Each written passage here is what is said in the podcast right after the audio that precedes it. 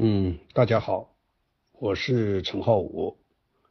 这个我今天受邀在群里面来和大家分享一下关于这个启蒙运动的这个课题。呃，我想这也是我和大家来一起分享这个读书的体会的一个机会啊。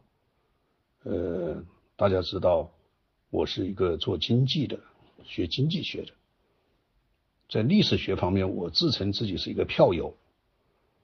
这个对这个世界文明有兴趣哈，和大家一起分享。我想开始的时候，我想讲一个，就是两种不同的历史观。呃，我们在解读任何历史的时候，都会有两种不同的历史观来解读历史啊。我认为，其实我们学习历史非常重要的就是来树立一种历史观。那么，人类社会到现在为止有两种不同的历史观，一种历史观就被称为是马克思主义的历史观，一种历史观被称为韦伯的历史观。那么，第一种历史观，他认为阶级斗争是推动历史前进的动力，认为通过改变生产关系和上层建筑的矛盾来解放生产力。认为人类历史是一个线性发展的，也就是所谓的五个阶段。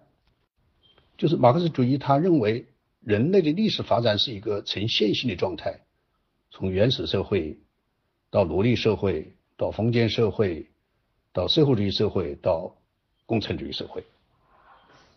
啊，这是我们以前也经常学这种这个历史观。但是其实人类还有另外一种历史观，就是韦伯的历史观。那么，韦伯的历史观是怎么来看待历史呢？韦伯的历史观认为，文艺复兴、宗教改革、启蒙运动，包括罗马法的复兴等等，是一个不断的对人的价值发现的过程。这种现代性的过程，使人从皇权、从神权的专制统治中解放出来，从而获得自由、权利。和理性。那么，按照韦伯的历史观，人类为了保证这些自由和权利的实现，人类社会选择了市场经济、宪政民主和民族国家制度，这是非常重要的一个概念啊。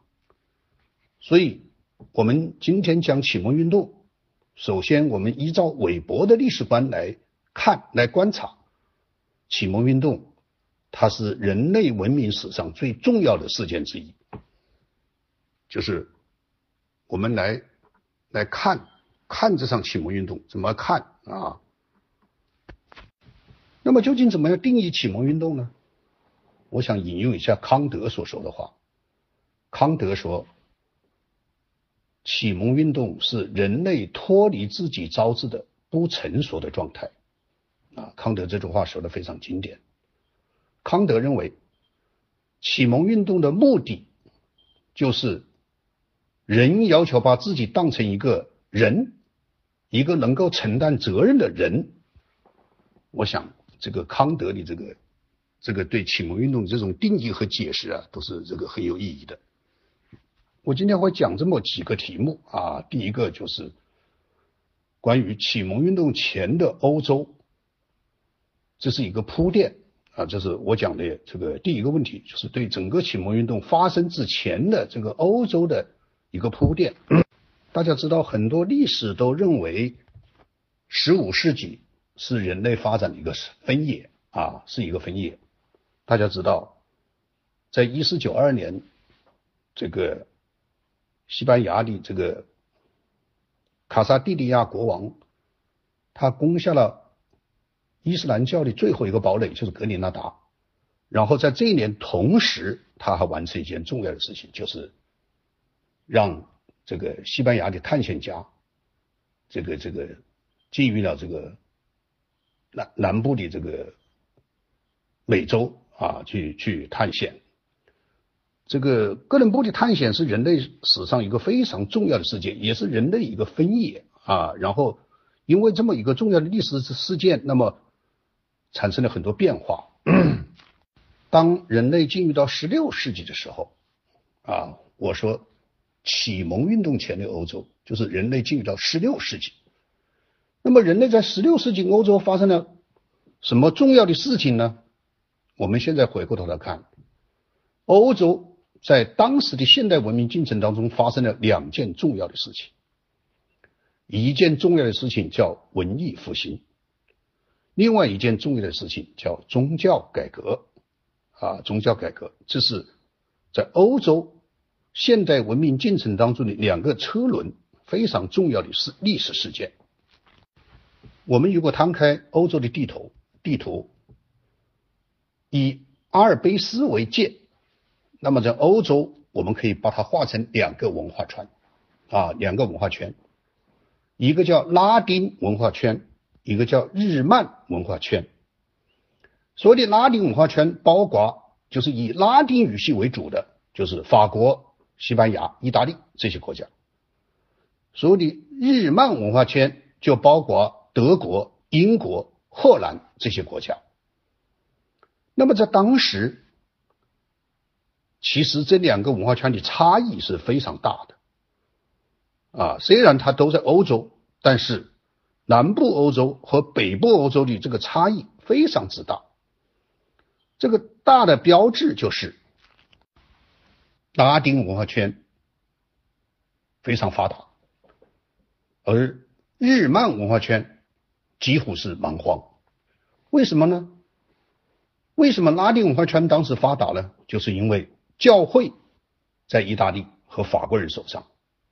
而且当时的基督教的传播的圣经只有拉丁语，啊，只有拉丁语，所以整个罗马教会，整个这个这个这个罗马教廷是以拉丁语作为基本的语言来传播基督教的。日曼文化区文化圈里面呢，他们不懂拉丁语，所以他们其实只是一个基督教的一个受众，是教廷的一个受众。所以他们处在一个蛮荒的状态，啊，蛮荒的状态。那么，在十六世纪发生了两场，这两个文化圈发生了两场运动，在拉丁文化圈里面发生了文艺复兴运动。说的文艺复兴运动是以感觉主义为特色的一场人性解放的运动。大家注意。啊，它是以感觉主义为特色的。那么，在另外一个文化圈，就是在日漫文化圈里面发生了一场运动，这场运动叫宗教改革运动。而宗教改革运动是一场以信仰主义为特征的道德群结运动。我们看这两个不同的文化圈所发生的两场不同的运动，啊，拉丁文化圈是以感觉主义为特色，而日漫文化圈是以信仰主义为特征。到了十七世纪，我们看这种两个文化圈的状况发生了根本的改变啊，发生了根本的改变。它是怎样一种改变呢？就是到了十七世纪的时候，南北欧洲的状况发生了颠倒。本来文化先进的拉丁文化圈反而落后，而原来落后的蛮荒的日漫文化圈，由于宗教改革发生了重要的变化啊，巨大的变化，所以就出现了一种颠倒的现象，就是拉丁文化圈的法国、西班牙和意大利，它成为落后的国家，而由于宗教改革所带来的德国、英国、荷兰、北欧这些国家，都成为发达国家啊，发达国家。所以何格尔说。绝对的精神总会在某个时期选择一个民族作为其精神的代表。那么，如果按照这个逻辑，十五和十六世纪是意大利和德国，而十七和十八世纪则是法国和英国。我们要讲的启蒙运动就是在这两个国家发生。前面这一节我讲的第一个问题就是。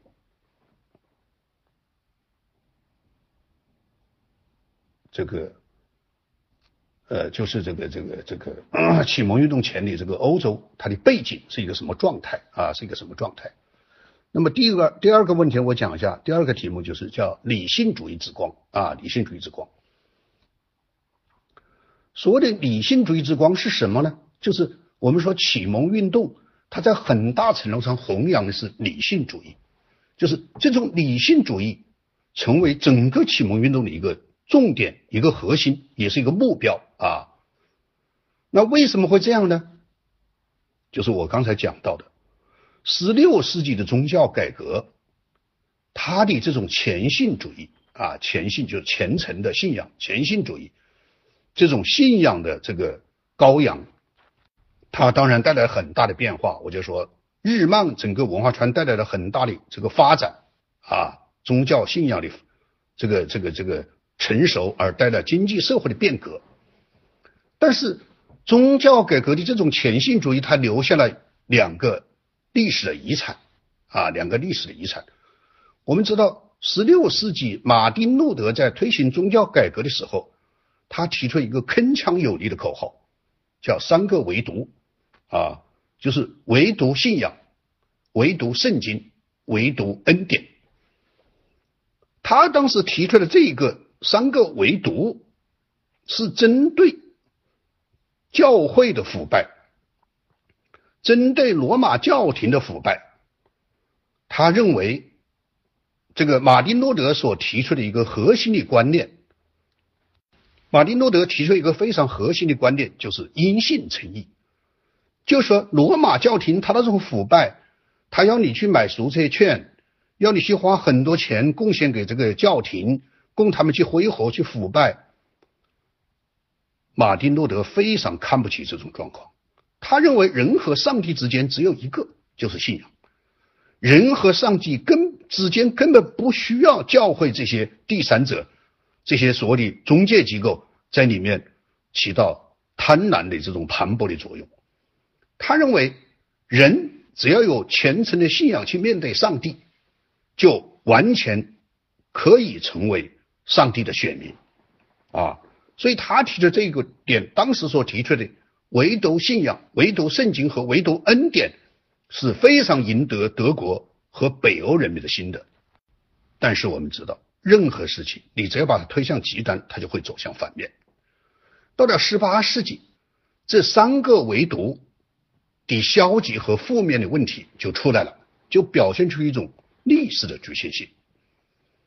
比方说，宗教改革的两大弊端啊，两大弊端。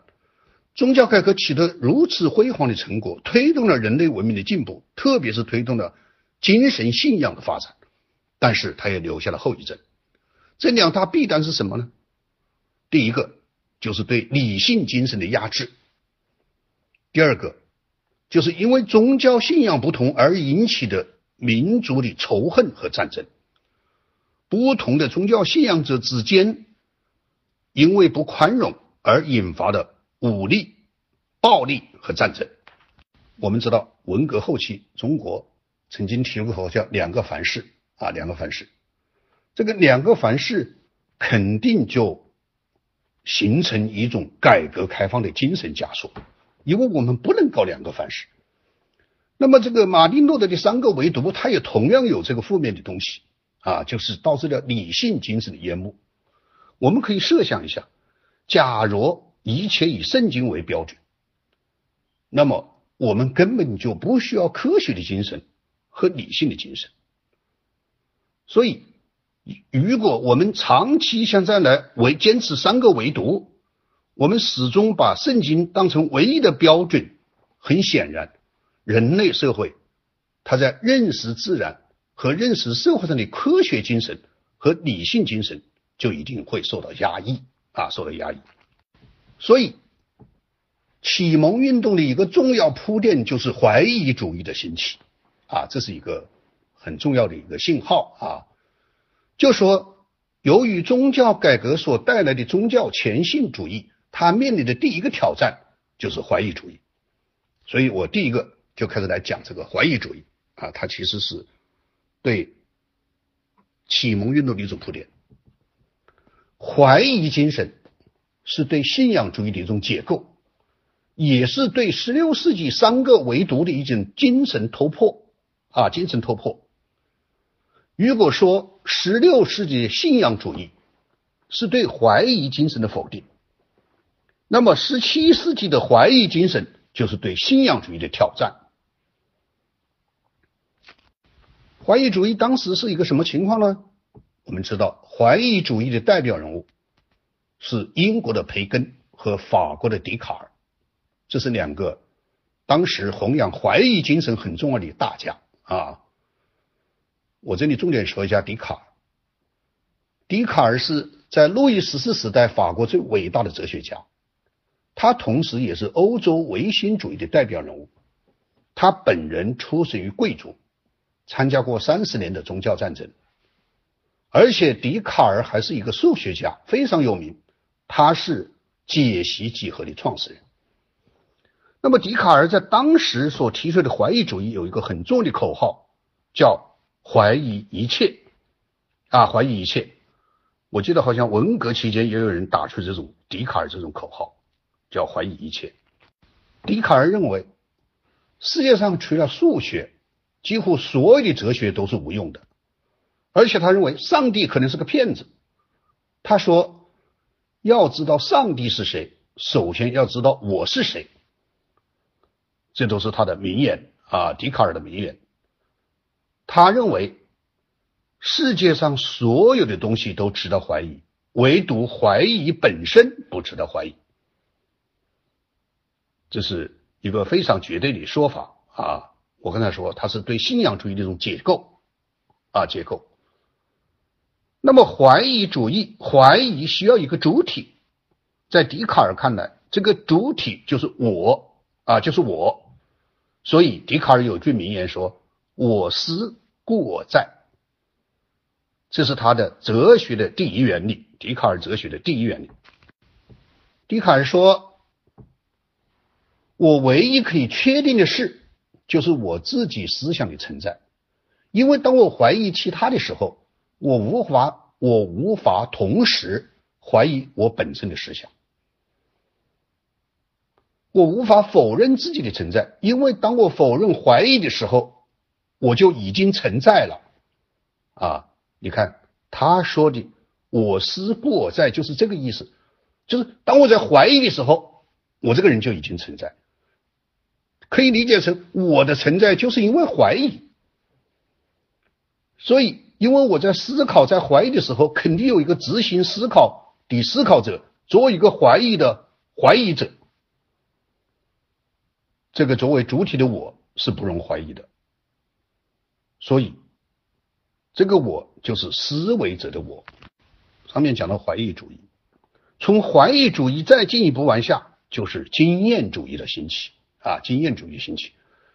如果我们说怀疑主义是破，那么经验主义就是立，啊，就是立，就是有破有立。首先通过怀疑主义去破，然后通过经验主义来立。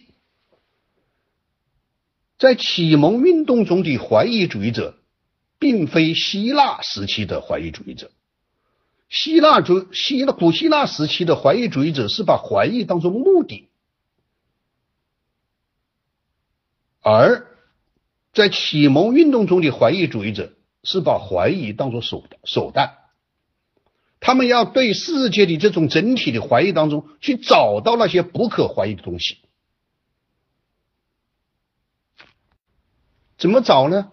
这个找的方法就是通过实验来证明事物的正确性。这个正确的东西就是经验啊，就是经验。所以经验的东西是不值得怀疑的。要能够去确定他的怀疑，或者去通过理性来证明那些不可怀疑的东西，就是经验啊，就是经验。所以，经验是现代科学的起点，也是现代哲学的开端啊，开端。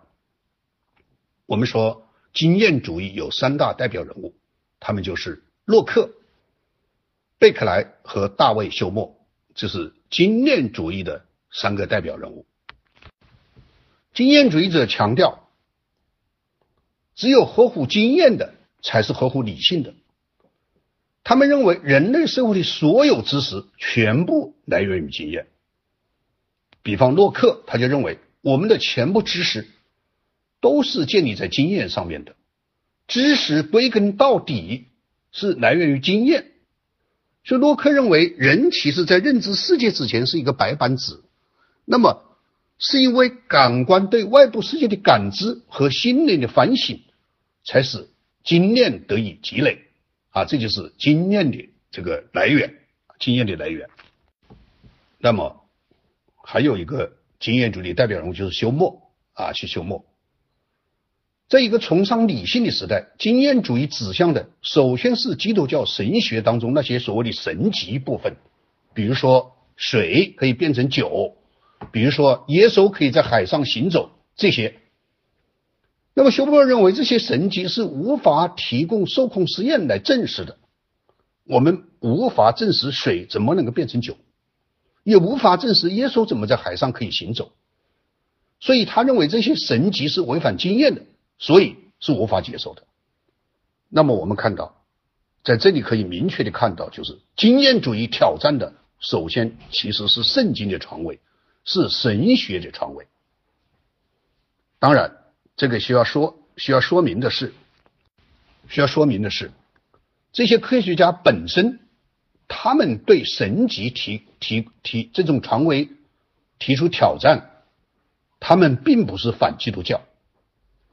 这些科学家本身仍然是非常虔诚的基督徒，只不过他们的经验是要在理性的基础上来重建基督教，力图用理性的权威来取代信仰的权威。所以，经验主义者强调经验的是为了反对超验的。经验主义者通过受控试验来探讨事物的真实性。这一方面推动了现代科学的发展，同时，也是他们认识到，自然界是充满规律的，上帝创造的世界极其精美，而且充满运动规律。比如，当时这个天文学的这个，在在这个受控实验和科学的这个发展当中，天文学就通过观察、通过测测量，积累了大量的数据。他们通过这些数据和学和理论，推翻了中世纪以来一直占统治地位的这种托勒密的天文观，而重新确立了哥白尼的天文学体系。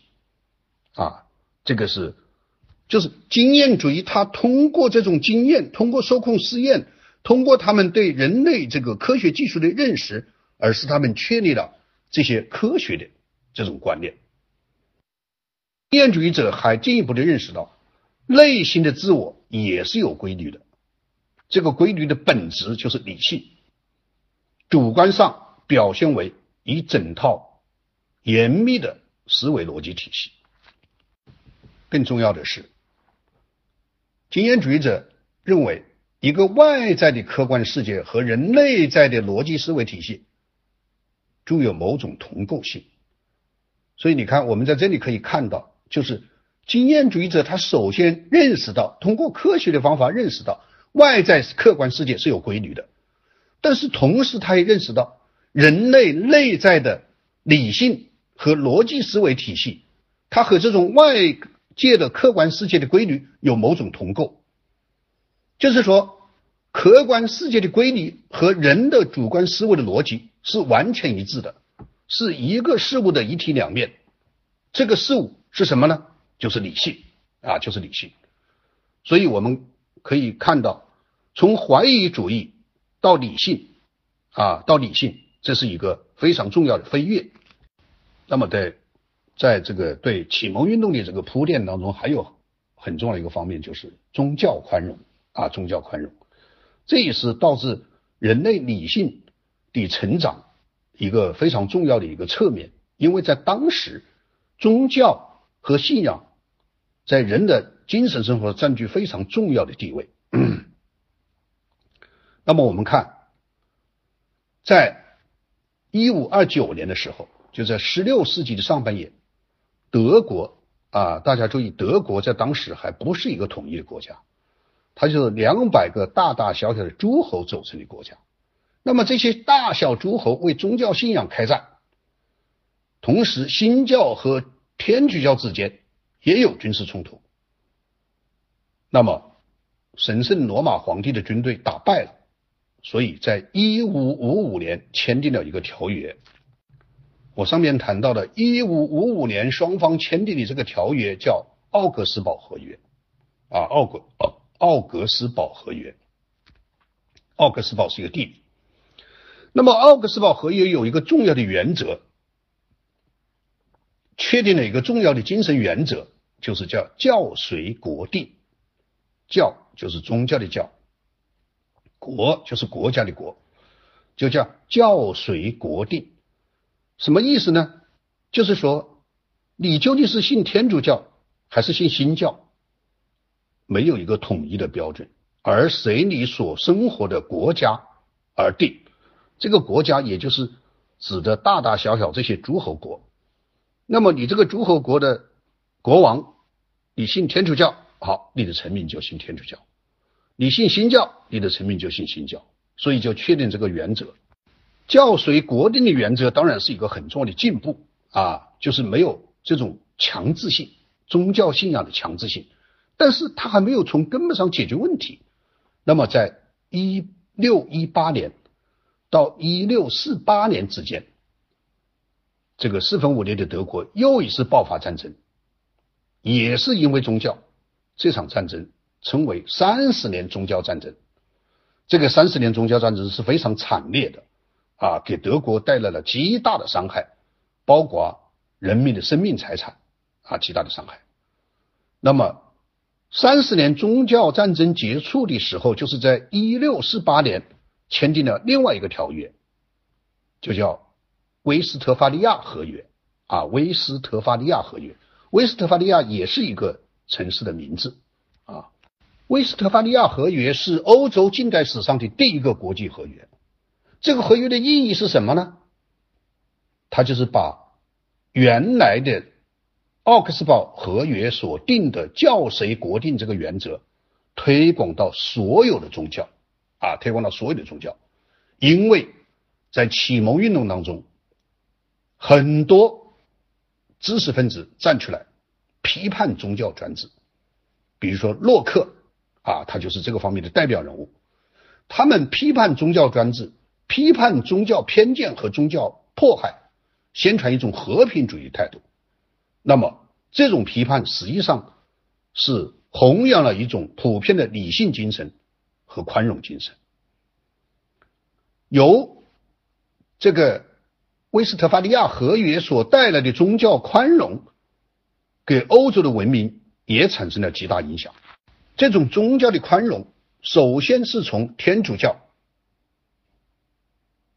发展到新教的各个教派之间，然后拓展到基督教和伊斯兰教之间，然后再拓展到信教者和无神论之间，无神论者之间，再从宗教领域拓展到政治领域、道德领域和日常的生活领域，形成了欧洲一种普遍的宽容精神。这种宽容精神甚至发展到经济领域，比方关于财产权的问题啊，因为大家知道，英国在历史上因为宗教改革而剥夺了教会的资产，这样使一大批当时的这个贵族发财。那么，宽容精神从普普通的天主教和新教之间的宽容，发展到。对人的生命财产、财生命权、财产权的这种尊重，比方伏尔泰就说了一一句非常有名的话啊，他说：“我坚决反对你的观点，但是我会誓死捍卫你说话的权利。”这个啊，可以说就是一种宽容精神。上面所讲的这些，其实都是一些铺垫，就是。启蒙运动在启蒙运动发生之前，这种怀疑主义的兴起啊，这种这个理性精神的兴起，这种宽容精神的兴起，它统统都在为启蒙运动的发展在做一些精神文化和各个方面的铺垫啊。那么第三个，我就讲启蒙运动从英国到法国啊，从英国到法国。如果说十七世纪是英国的世纪，那么英国的代表人物是谁呢？就是牛顿和洛克。那么十八世纪是法国的世纪，它的代表人物就是伏尔泰和卢梭。就是我前面说过，每一个时代都有它的精神代表啊，精神的代表。我们知道，在一六八七年，牛顿发表了一个划时代的巨作。这本书的名字叫《自然哲学中的数学原理》。在这本书当中，牛顿提出了万有引力的定理。他认为，宇宙中一切的物体都遵循这个规律，就是万有引力。那么，牛顿他的这种完美的、几近完美的宇宙观和宇宙理论，它的影响远远超过了科学的领域。牛顿使人们认识到。理性分析对人类行为和制度同样是有效的。就是牛顿他所观察的是在科学领域，他所发现的万有定理是在是宇宙中的一个重要定理。那么，同样我们可以用这种理性分析对人类行为和制度来进行有效的探索。那么，在这个背景之下，欧洲和美洲的思想家、哲学家他们在一起。展开了一场雄心勃勃的人类思想运动。这场思想运动，我们可以把它称为叫启蒙运动。它的目标就是要用理性精神来改造世界，啊，来改造世界。那么启蒙运动它怎么展开的呢？啊，我觉得启蒙运动就是沿着自然神论、经验论、自然法学派和百科全书派这个。沿着这么一个精神轨迹来展开的啊，来展开的。首先，我来讲一下自然神论啊，什么叫自然神论？自然神论是在这个启蒙运动当中非常重要的一个思想武器啊。这个所谓的自然神论，它其实是力图重新描述上帝和自然的关系。这个为什么称为自然神论啊？把自然神化。它其实是在基督教文明的基础之上，它来重新描述上帝和自然的关系。那么，这种重新描述上帝和自然的关系，他们有一个自然神论提出一个非常有名的比喻啊，比喻就是钟表匠和他制造的钟表。什么意思？就是说，上帝是一个钟表匠。上帝制造的一个成果就是钟表，这个钟表就是自然，这个精密的、规律的钟表就是我们自然的精密和规律。这种奇迹啊，这种奇迹，它说明上帝是一个极其理性的上帝。但是，当上帝用他的理性创造了世界以后，世界。就按他的规律来运行，这就像一个钟表匠，他制造了一个钟表以后，这个钟表就会按照他自己的规律来运行，并不需要我们今天把这个表去修一修，明天把这个表拨一拨。为什么呢？因为上帝制造的这个钟表是极其精密的钟表，它达到了极高的这种水平，所以自然神论认为。上帝创造了世界以后，他就把世界交给牛顿来管理。上帝其实是一个不在家的主人，上帝只负责创造世界，由牛顿来负责管理世界。我们看到，自然神论在这个地方非常巧妙的就把上帝从自然这个领域当中赶走了。他首先承认上帝是极其伟大。和极其有能量的，因为他制造的钟表是极其的精巧。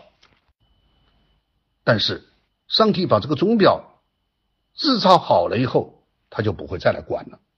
他只负责制造钟表，他不负责管理钟表。所以，自然神论者认为，天上有一个尊重自然规律的上帝，那么这就是科学。人间就一定会有一个遵循法律的君王。这就是民主啊！自然神论用这种方式来重新解释了上帝和自然的关系，上帝和人类的关系。这种重新解释就把基督教从一个启示的宗教变成了一个理性的宗教。所以，自然神论这种这个认识的方式是非常奇妙的啊，是非常奇妙，也是非常伟大的。除了自然神论以外，在启蒙运动中兴起的还有一支，就是叫自然法学派啊，自然法学派。所谓的自然法学派，就是在十七到十八世纪的时候，这种自然法学派已经成为一个非常完整的思想体系，并且达到了一个高峰。那么，什么叫自然法学派呢？自然法学派它所强调的是法律的价值取向。强调法律的公平、正义、理性，强调实在法，就是人定的法律应该服从自然法，服从公平、正义这里根本理念。比方说，私有财产不可侵犯；比方说，法无明文不为罪；比方说，人身自由不可侵犯；人民主权、权利分立这些思想。都源于自然法学派。自然法学派主张有一个实质的法价值的存在，啊，就是我们，好比说我们面对一个刑法，啊，这是一个，这是一个自然这个人人为的这个立法，但是它背后一定有一个法的价值，这个法价值是独立于实在法之外的，而且是作为检定实在法是否有正当性的标准。呃，举个例子说，我们说我们有刑法，刑法我们会讨论一个问题，究竟会不会取消死刑呢？那么这个会或者不会，它背后其实体现的是一种法价值，啊，是一种法价值。所以在当时启蒙运动当中，人们非常注重这种法价值，啊，把这种天赋人权的观念，通过一种实在法把它体现出来。这个自然法学派他们认为。在自然，特别是在人的自然本性中，存在着一个理性的秩序。这个秩序提供一个独立的人意志之外的客观价值立场，并且以这个立场去对法律及政治的结构做出一个批判性的评价。所以，其实自然法学派的这种权利观念带有很明显的天赋的色彩啊，就是天赋人权。人生于自然，人的权利也来自于自然。那么，在启蒙运动以后，这种自然法理论变成了一个独立的理性主义的思想体系。所谓独立，我这个地方说独立，是指独立于教会和神学而言。比方说，啊，格劳肖斯，大家知道格劳肖斯，这是一个荷兰的法学家。他相信宇宙受理性自然法的统治，自然人由人的基本性质必然产生的准则所构成。那么，英国的霍布斯他也提出了，社会契约是为走出自私和残酷的自然状态而赋予统治者管理的契约，但统治者必须遵守自然法。你看，他这个启蒙运动者把自然法。自然法放在一个极高的位置。自然法学派当然在启蒙运动以后，一直影响了人类的这个立法思想啊，立法思想。我们今天来看，自然法它也是构成美国立法的基本思想体系。那么，美国的立法思想体系当中有哪些东西是在强调着这个自然法的这个这个理念呢？比如说，人身保护权。是建立在自然法基础上的，有限政府的概念是建立在自然法基础之上的，分权和制衡的概念是建立在自然法基础上的，契约和权利是建立在自然法基础上的，保护家庭和婚姻制度、携带武器、无代表不纳税等等这些现代的政治理念，全部来自于自然法。下面我说一下理性主义啊，这个大家知道，启蒙运动的核心就是理性主义他在高度弘扬他主的旗帜，就是理性主义。康德把整个启蒙运动称为理性的解放，所以这些高扬理性主义者的哲学家都认为，理性乃是肯定人类人间文明的一切标准。人间文明中不合理的东西，不合理性的东西，便都是不合理的。换句话说，所有的道德、文化、思想、社会规则各方面都必须符合理性，而理性乃是唯一合理的创造的动力。只有由理性创造出来的东西，才是合乎理性的。所以，这个思辨逻辑其实是把理性提高到相当上帝的地步。如果说马丁路德的宗教改革是以信仰的传位来取代教会的传位，那么，十七世纪的这些科学家，十八世纪这些哲学家，他们在启蒙运动当中是力图以理性的传位来取代信仰的传位，啊，这个非常重要。马丁路德以信仰的传位来取代教会的传位，而启蒙运动是以理性的传位来取代信仰的传位。下面我介绍一下百科全书派啊，百科全书派，大家知道，法国启蒙运动在最后形成一个很重要的这个呃派别，就叫百科全书派。那百科全书派怎么形成的呢？那么在整个启蒙运动当中，所有的这些哲学家、学者、知识分子，他们认识到，其实所谓的启蒙，就是用知识去启发人民的蒙昧。使人走出蒙昧状态的，靠什么？靠知识。啊，我前面讲到很多这种例子，比方说天文学，还有很多其他这种学问的发展，它都是因为人在怀疑主义以后，他通过这种受控实验来积累的经经验，于是他们就认识到自然的规律。在这个大的背景之下。这些启蒙运动者发现，人其实是环境的产物。如果要想人不蒙昧或者走出蒙昧，一个唯一的手段就是普及知识。那么培根说的知识就是力量，其实是在这个背景下所提出来。他认为要解决人的蒙昧，就是靠知识，知识本身就是力量。那么在这一个背景之下。法国的启蒙运动者，他们开始做一件工作，就是去编辑大百科全书。编辑大百科全书的主导者是狄罗德，大家知道，这是在启蒙运动后期一个非常伟大的学者和思想家。那么，这个大百科全书，他动员了当时法国甚至世界上很多大的知识分子来参与，他要把。这个大百科全书编成一个庞大的知识体系，就是他们基于知识就是力量，知识可以启发蒙昧，基于人是环境的产物，在这个背景之下，他们力图用知识去普及，去武装民众，所以他们做了这么一件伟大的事情啊，就是大百科全书。当然，大百科全书肯定对。以后的这个知识的积累和知识的体系化是发挥了非常重要的作用的。这个下面我再讲一下法国启蒙运动当中几个重要的思想家或者说代表人物啊。这个因为大家可能对这些人都比较熟悉，我可以简单的说一下，主要是这么三个人物啊，三个人物，一个是伏尔泰，一个是卢梭，一个是孟德斯鸠啊，孟德斯鸠。那么他们这三个人可以说。是整个启蒙运动当中最重要的人物。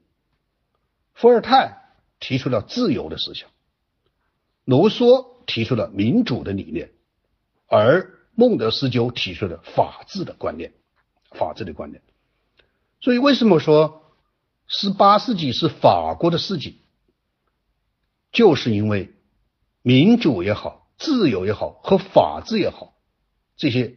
最重要的思想精华全部产生于法国，产生于这些启蒙运动的精神领袖。伏尔泰是整个这个启蒙运动的领袖人物，他也是一个态度啊，是一个态度。他的名字是弗朗索瓦，其实伏尔泰并不是他的名字啊，他只是在年轻的时候发表一个文章，一个歌剧，这个他用了伏尔泰这个笔名，其实他并不叫弗朗，呃，这个这个伏尔泰，他叫弗朗索瓦。那么他在一七一八年的时候，他就写了一个歌剧，这个时候多大呢？二十四岁。这个歌剧就是《俄狄浦斯》啊，这个《俄狄浦斯》大家知道，这是来自希腊的一个悲剧啊。那么这个歌剧的公演给他带来的巨大的声望，是他在二十四岁的时候就扬名欧洲。伏尔泰他的一生都强烈的抨击天主教会，而且他为此受到通缉，两次被囚于巴士底狱啊，巴士底狱。在一七二六年的时候，伏尔泰去了英国。其实他因为在法国待不住了，他被迫流亡英国。但是这一次流亡英国是他人生的一个重要的转折点。为什么？因为他在英国深深受到牛顿和洛克的影响。我在前面讲到，十七世纪是英国的世纪，他的代表人物是牛顿和洛克。牛顿在科学领域，洛克在人文领域，所以他认为。英国是一个非常理想的国家，比方说这种政治上的立宪主义，比方说科学的发这个这个发达，所以他在英国的感受是非常好的。伏尔泰在英国的时候，他自称是洛克的学生，所以他就接受了自然神论。我在前面讲到自然神论，自然神论是什么？他把自然神论这种观念带到了法国，在一九三四年的时候，他回来回到法国。发表他的哲学通讯啊，哲学通讯。那么他的这些思想仍然是反对教会、抨击天主、抨击天主教的啊。他的一生都是打着时代的旗号反对耶稣，打着宗教的旗号反对反这个教会。他说：“傻子遇到的第一个骗子就是上帝。”他骂教皇说：“教皇是两只脚的禽兽。”啊。所以他他一生都在和教会做斗争，所以他这个伏尔泰的名言就是我不同意你的观点，但是我誓死捍卫你说话的权利。伏尔泰可以说是一个才华横溢的人，他的风格是喜笑怒骂皆成文章啊，皆成文章。所以他的这种这个这个才华四溢，他的潇洒啊，那么他的。在他的墓名，这个这个墓志铭上面写着一段话，他拓展了人类的精神，他是人类懂得精神是自由的啊，因为他死了以后是把他放在先贤祠啊，放在先贤祠，所以给他法国人给他极高的这种崇敬啊，这是伏尔泰。下面我简单说一下卢梭啊，卢梭，让雅各卢梭。我前面说过，伏尔泰和卢梭是法国甚至欧洲的时代代表人物，但是和伏尔泰不一样，伏尔泰一生都是民族英雄，是受人崇敬的。他从英国返回法国的时候，是万人空巷来欢迎他。他在欧洲，在法国有极高的声望，享受极高的荣耀，而卢梭一生穷困潦倒，他甚至靠打杂役为生。他的私生活简直是一塌糊涂，他和妓女生了五个孩子，这个这个完全这个不堪。但是卢梭一生是坚决的反对伏尔泰，他们两个人是反目成仇，同时代的人，但是他反目成仇啊。这个只要伏尔泰发表一个什么观点，卢梭马上要攻击他啊，所以他们一直是一种敌对的。但卢梭的最伟大的贡献就是他的社会契约论啊，大家知道他的核心价值是。提倡天赋人权，天赋人权啊，也有这个这个民主的这个思想。有人对罗梭的这个政治哲学的成就评价很高，但是也有人对罗梭的评价很低啊，很低。所以罗梭其实是一个很有争议的人物。一直到今天，我们在评价藏痞这些人物的时候，罗梭依然是一个，他不像伏尔泰，他还是一个非常有争议的这种人物。当然，我们今天不讨论这个问题。那么下面我说一下孟德斯鸠啊，孟德斯鸠，穆德斯鸠也不是他的名字，他是一个贵族，他的真正的名字叫塞孔达男爵。塞孔达男爵。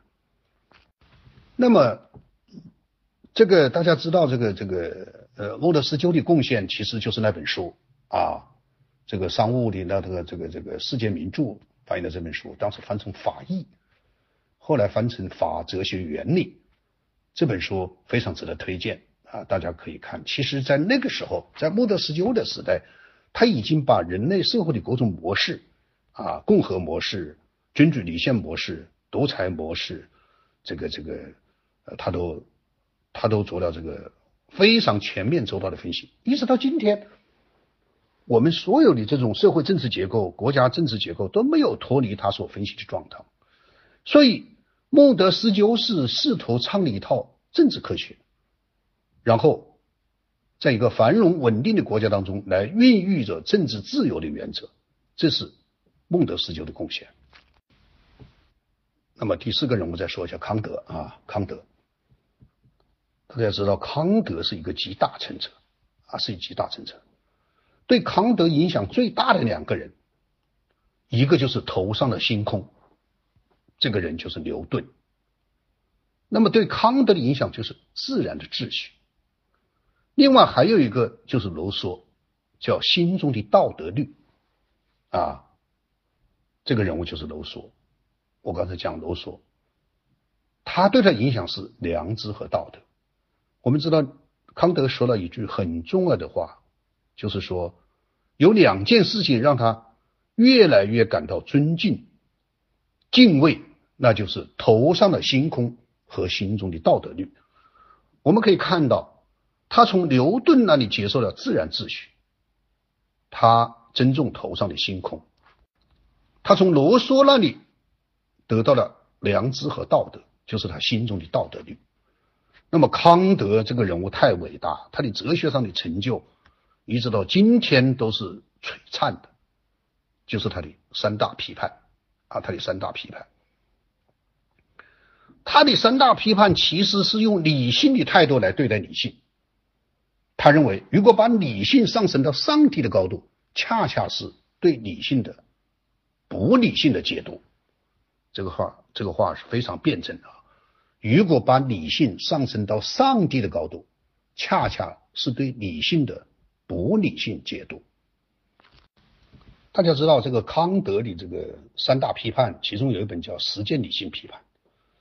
康德在实践理性批判当中提出了一个三段式啊，三段式这个三段式非常重要，非常重要，就是所谓的三段式就是第一，灵魂不朽；第二，上帝存在。那么这是两个前提条件。如果灵魂不朽，如果上帝存在，那么就有第三条，按德行分配幸福。康德的意思就是说，如果你今生修德，那么在上帝在天国里面。会按比例给你分配这种天福啊，就是天堂的天福福分的福天福。这个分福，这个天福是上帝分配，他怎么分配呢？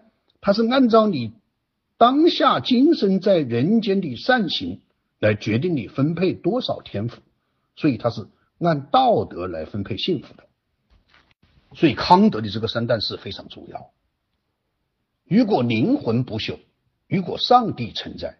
那么就会一个，你在彼岸会得到一种幸福，这种份幸福是按照你的德行来分配的。毫无疑问，这种理论对约束当下人的行为和增强当下人的道德意识有极强的意义。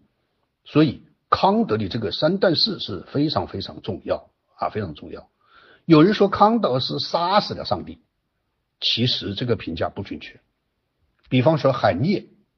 他就对康德做了一个非常精确的评价。他说，在科学和知识领域，康德把上帝赶出去；在道德和哲学领域，康德把上帝请回来。所以，他这种分类我是完全赞成的。啊，我一直到今天都非常肯定海涅的这个书。海涅他这个有一个很形象的比喻啊。他说：“康德的行为就像我的一个朋友，他打碎了全部街灯，街灯街灯啊街上的灯，然后在黑暗中发表了一篇重要的演说。他说，他之所以要打碎街灯，就是为了证实街灯对黑暗中的人是多么的重要。海涅这段话说的非常的风趣啊，他其实在比喻这个这个康德啊。有人说康德把上帝杀死了，他说，如果他是杀死了上帝的话，他也是要告诉你上帝是多么重要。这一段话非常的形象。这个我已经讲了一个小时啊，我原来计划是一个小时讲完，呃，现在呢我讲第四个第四段啊，第四段就是苏格兰启蒙和法国启蒙的比较啊，比较 讲下第四段。其实这个我们往往都把眼光注注在法国的启蒙运动，当然毫无疑问，法国是启蒙运动的中心，但是其实在英格兰或者说在苏格兰。也有一个启蒙。啊，也有一个启蒙，而且这个启蒙也非常的重要，非常的重要。这个在当时的这个苏格兰被称为北方的雅典，因为那个时候出了一些群星璀璨的人物，比方说像亚当·斯密，比方说大卫·休谟，比方亚当·福格森这些伟大的学者，全部发生在北方雅典。就是苏格兰啊，所以苏格兰启蒙同样有极其重要的地位。那么我们说法国启蒙和苏格兰启蒙它有什么差别呢？有什么异同呢？这个比较我觉得还是挺有意思啊。我们来看看，第一，法国启蒙运动诞生在贵族的沙龙里面，而苏格兰启蒙运动则诞生在大学里。在苏格兰，从十五世纪就开始建立了。一些非常重要的大学，比方说圣安德鲁斯大学是一四一一年，格拉斯哥大学一四五一年，阿伯丁大学一四九五年，爱丁堡大学一五八三年。这些大学完全是按照世界上最早的意大利博洛尼亚大学和巴黎的索邦大学的模式来建立的。那么这些大学在整个苏格兰启蒙运动中发挥了极为重要的作用。法国启蒙创立了一个公共空间的概念，就是法国启蒙都是在沙龙里面进行啊，这个沙龙就是一个公共空间啊，这些哲学家、思想家、知识分子在这个沙龙里面讨论问题。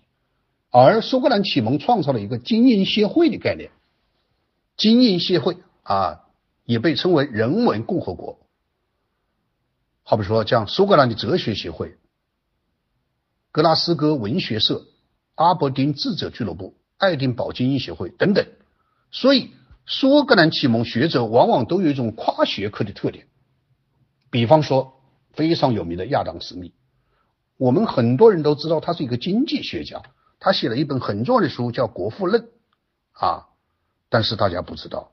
他还有一本更重要的书，叫《道德情操论》，所以他不仅仅是一个经济学家，也是一个哲学家。第二个区别，法国启蒙运动前所未有的强调理性，高扬理性主义的大旗，以此以理性主义来批判专制主义，批判等级社会，批判教会的残酷迫害和宗教狂热。但是苏格兰启蒙，他更能够认识到理性的局限性。就像我刚才讲的，康德，他认识的，其实苏格兰的启蒙者更早的认识到这一点。他认识到理性本身在驱动和实现社会变化方面局限性啊。比方说，苏格兰启蒙思想家认为理性并没有像法国启蒙思想家说的那么大的能耐。你像休谟，他就认为道德法则不是理性创造的，而是经过演化来的。另外，苏格兰学派也认为，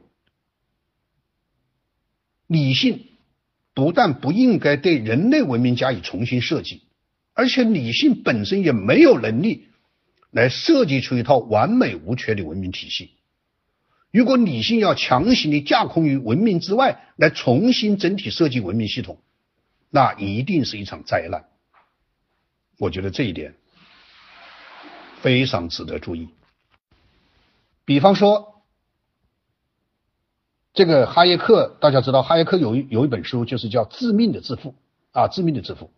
他其实就是在批判这种这个建构的这这么一种这个这个形态。所以我觉得苏格兰学派他们非常了不起的就在于，他们很早就预知到理性其实没有能力去对文明加以重新设计的。啊，我后面会讲到这个这种对理性主义的高估，就是哈耶克所说的致命的自负。因为哈耶克一直认为，所有的社会秩序其实是在一个自由状态下的自发秩序。你只要给他自由的状态。社会就一定发展出一个自发的发展出一个成熟的秩序系统，而不是通过人类自己去重新构建一个秩序。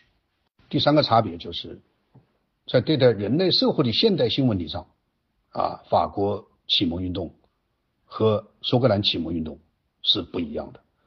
法国启蒙运动将理性之光洒满人间的同时，对未来的社会头颈的构想。主要集中在自由、平等和宽容上面，所以法国启蒙运动形成的口号是自由、平等和博爱，而苏格兰启蒙运动认为，人类社会相继经历了布列阶段、畜牧阶段、农耕阶段，最后达到商业社会和公民社会，因此未来的社会基础是市场、法律和道德。这里我们可以看到。同样是三个元素，法国启蒙运动强调的是自由、平等和博爱，而苏格兰启蒙运动强调的是市场、法律和道德。显然，这个更有道理。最后，我简单讲一下启蒙运动的影响啊，对人类的影响。毫无疑问，启蒙运动是非常深刻的改变了欧洲的文化的啊，特别是将一千多年前、一千多年来这种基督教文明的。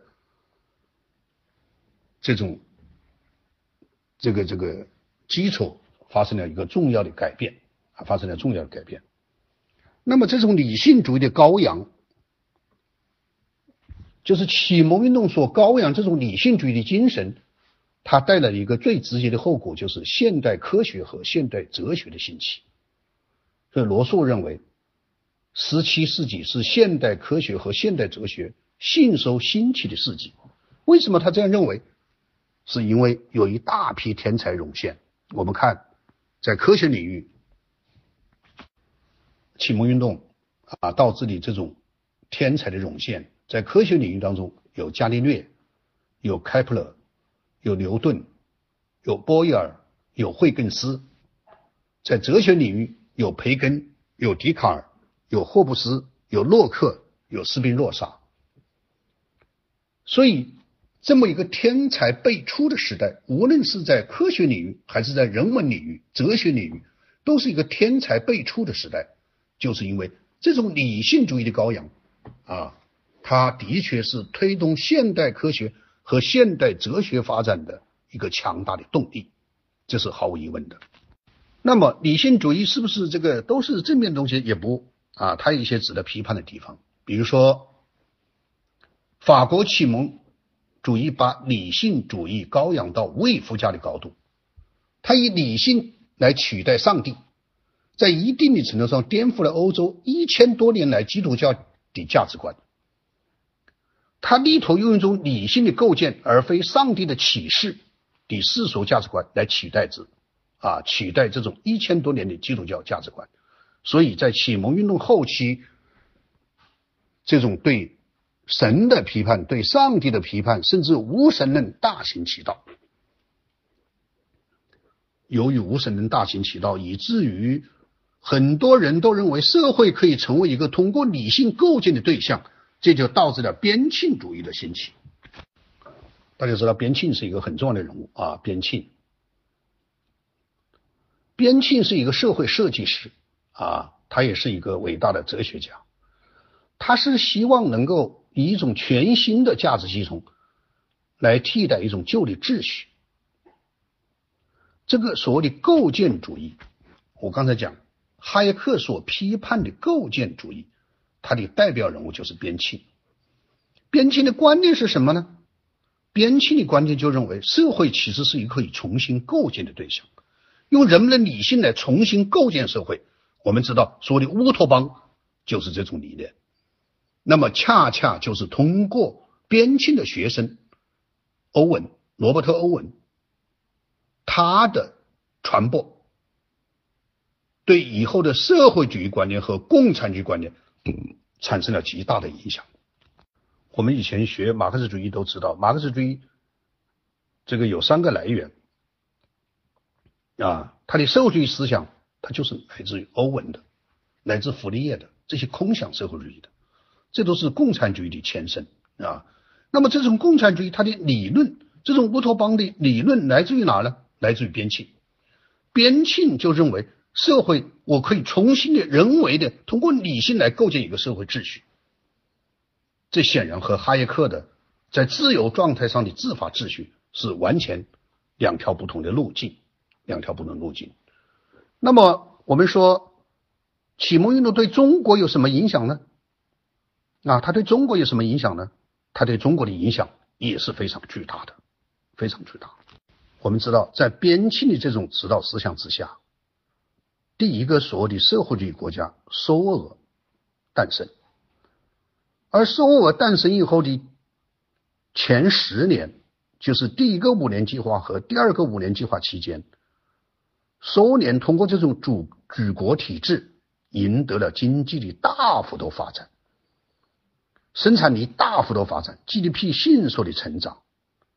而与此同时，西方陷于一九二九年到一九三三年的经济大萧条。那么这两种方式的比较，似乎给人一种美好的愿景，就是说，边沁的理论，人类社会可以通过一种理性构建的乌托邦乌托邦主义大行其道啊，大行其道。而正是这种思潮，通过五四运动影响了中国啊，影响了中国，就是红色收额的兴起，通过他们的。这个最初十年的成效，以及和西方那种经济危机的比较，是人们似乎看到了一种希望，就是社会主义的成功，就是所谓社会主义成功。当时的罗素、当时的杜威都对这种体制加以膜拜，他们认为边沁的构建主义思想是完全行得通的，不仅行得通，而且可以非常有成效。中国非常可悲的就接受了这种思想。大家知道，在五四运动的时候是有三个传统，在中国是有三个传统。这个三个传统就是以陈独秀和李大钊所代表的苏俄传统，他们强调激进的革命；以胡适和蔡元培所代表的自由主义传统，和以严复、张世钊为代表的保守主义传统，就是英美保守主义传统。我们现在回过头来看。这三种传统啊，这三种传统，陈独秀和李大钊的激进革命传统，就是后来的共产党；胡适和蔡元培在激进状态下的自由主义，就是后来的国民党；而严复和张世钊的保守主义，在历史的长河当中完全被淹没啊，完全被淹没，就是那种真正的英美保守主义宪政思想，在中国没有成长。为什么？就是因为我们在五四运动的时候接受了苏俄的这种传统，接受了边沁的理论，接受了法国大革大百科全书派思想对我们的影响，所以我们走上了另外一条道路。啊，毫无疑问，这个是悲剧的，啊，是悲剧的。我们现在回过头来看这三种传统，啊，这三种传统。陈独秀和李大钊的激进革命传统，就是后来的共产党；胡适和蔡元培在激进状态下的自由主义，就是后来的国民党；而严复和张世钊的保守主义，在历史的长河当中完全被淹没啊，完全被淹没，就是那种真正的英美保守主义宪政思想在中国没有成长。为什么？就是因为。我们在五四运动的时候，接受了苏俄的这种传统，接受了边沁的理论，接受了法国大革大百科全书派思想对我们的影响，所以我们走上了另外一条道路。啊，毫无疑问，这个是悲剧的，啊是悲剧的。那么我想今天啊，现在我已经讲了一小时，呃，差不多八十分钟吧，啊，我做一个简要的归纳，就是这个主题是启蒙运动啊，启蒙运动，我开始就说两种不同的历史观，在这个里面来展开启蒙运动。那么在十六世纪，在欧洲两个。不同的文化圈发生了两场不同的运动，那就是文艺复兴和宗教改革。这两场运动对欧洲的文明进展产生了极为重要的影响，同时使宗教改革的负面效果显现，而导致另外一场运动的兴起，这就是启蒙运动。启蒙运动的核心是在弘扬理性。所以，启蒙运动它导致了科学的发展，导致了现代科学和现代哲学的发展。启蒙运动有极为珍贵的历史遗产，给人类文明带来巨大的贡献。但是，启蒙运动也有问题，它的核心就在于处理科学和宗教的基础上这种博弈，特别是在法国的后期。到了一个颠倒的阶段，就是这种无神论的羔羊，这种大百科全书派的兴起，使知识和理性替代了上帝的传位，替代了信仰的传位，使人们有走向了一种科学主义。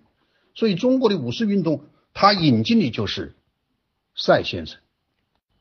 上次周有光先生跟我们说，本来我们应该德先生和赛先生，啊，赛先生就是科学。德先生就是信仰，但是周有光先生开玩笑说，德先生没有拿到护照，所以他就来迟了。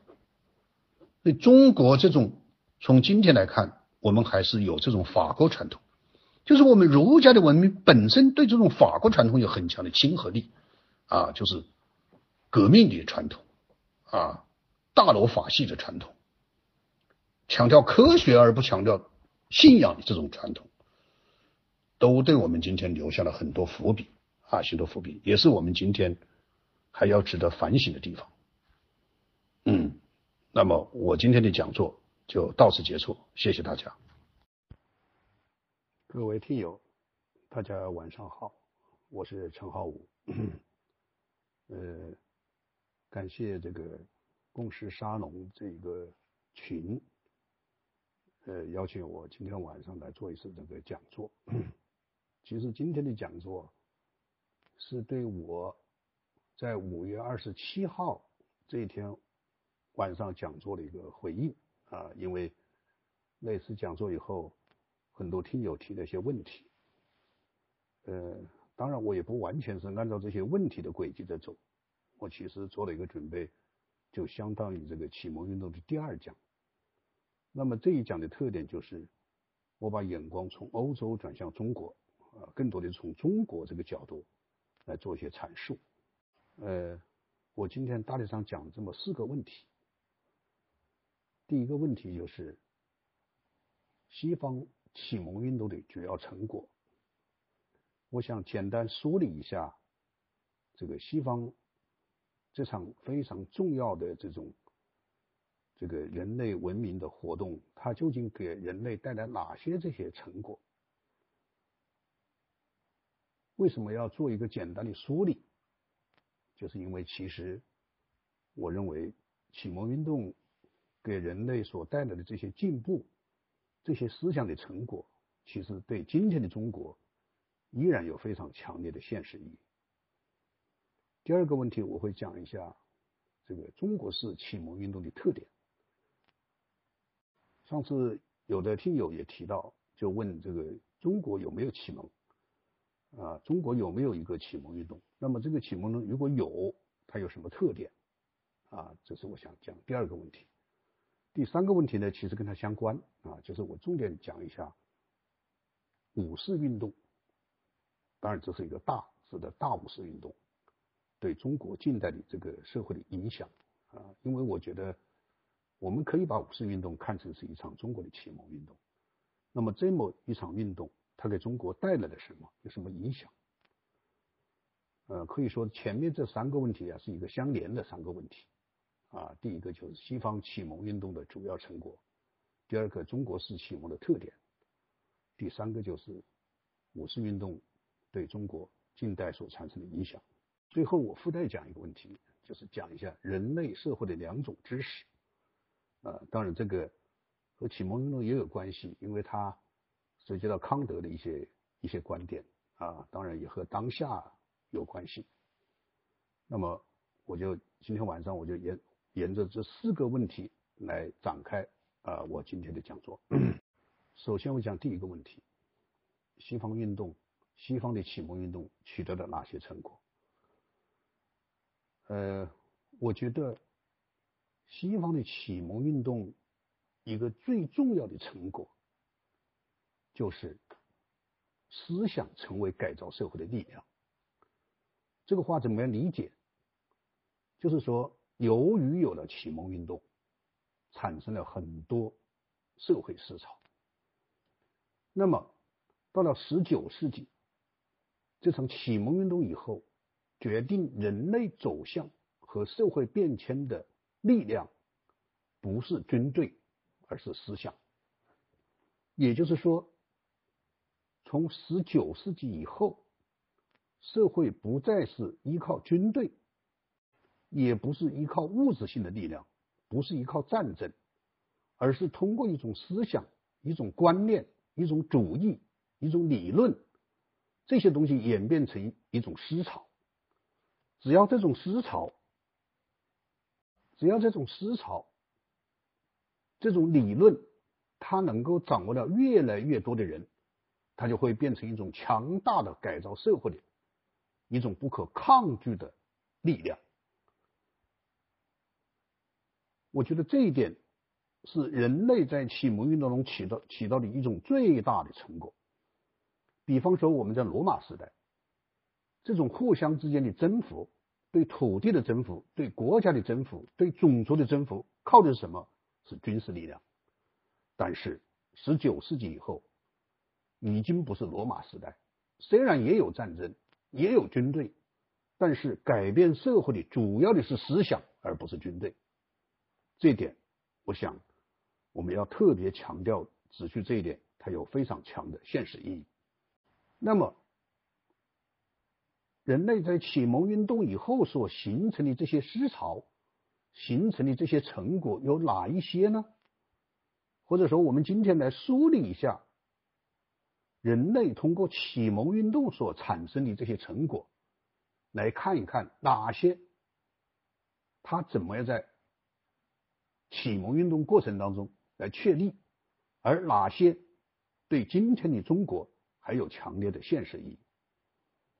好比说啊，第一条就是天赋人权思想的确立。启蒙运动有一个很重要的成果，就是确定了天赋人权的思想。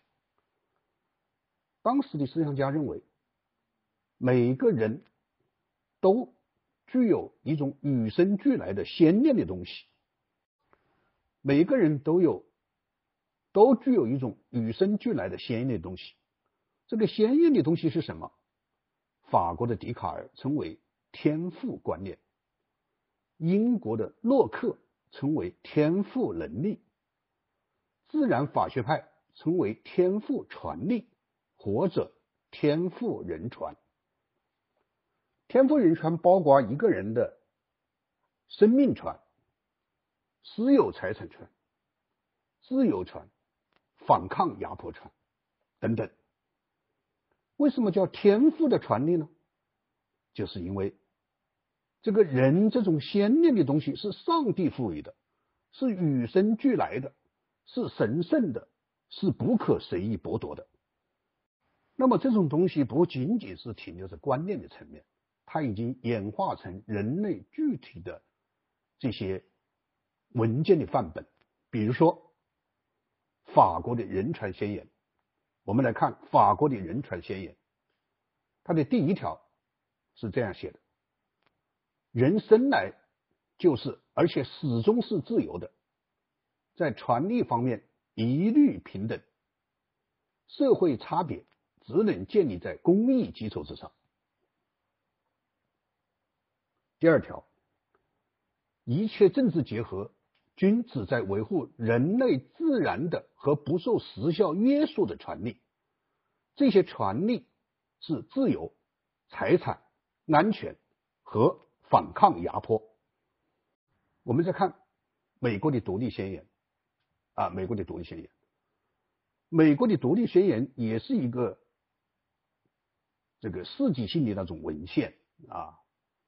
独立宣言是这样写的，它的开头是这样写：我们认为这些真理是不言而喻的，即人人生而平等，造物者赋予他们若干不可剥夺的权利，其中包括生命权、自由权和追求幸福的权利。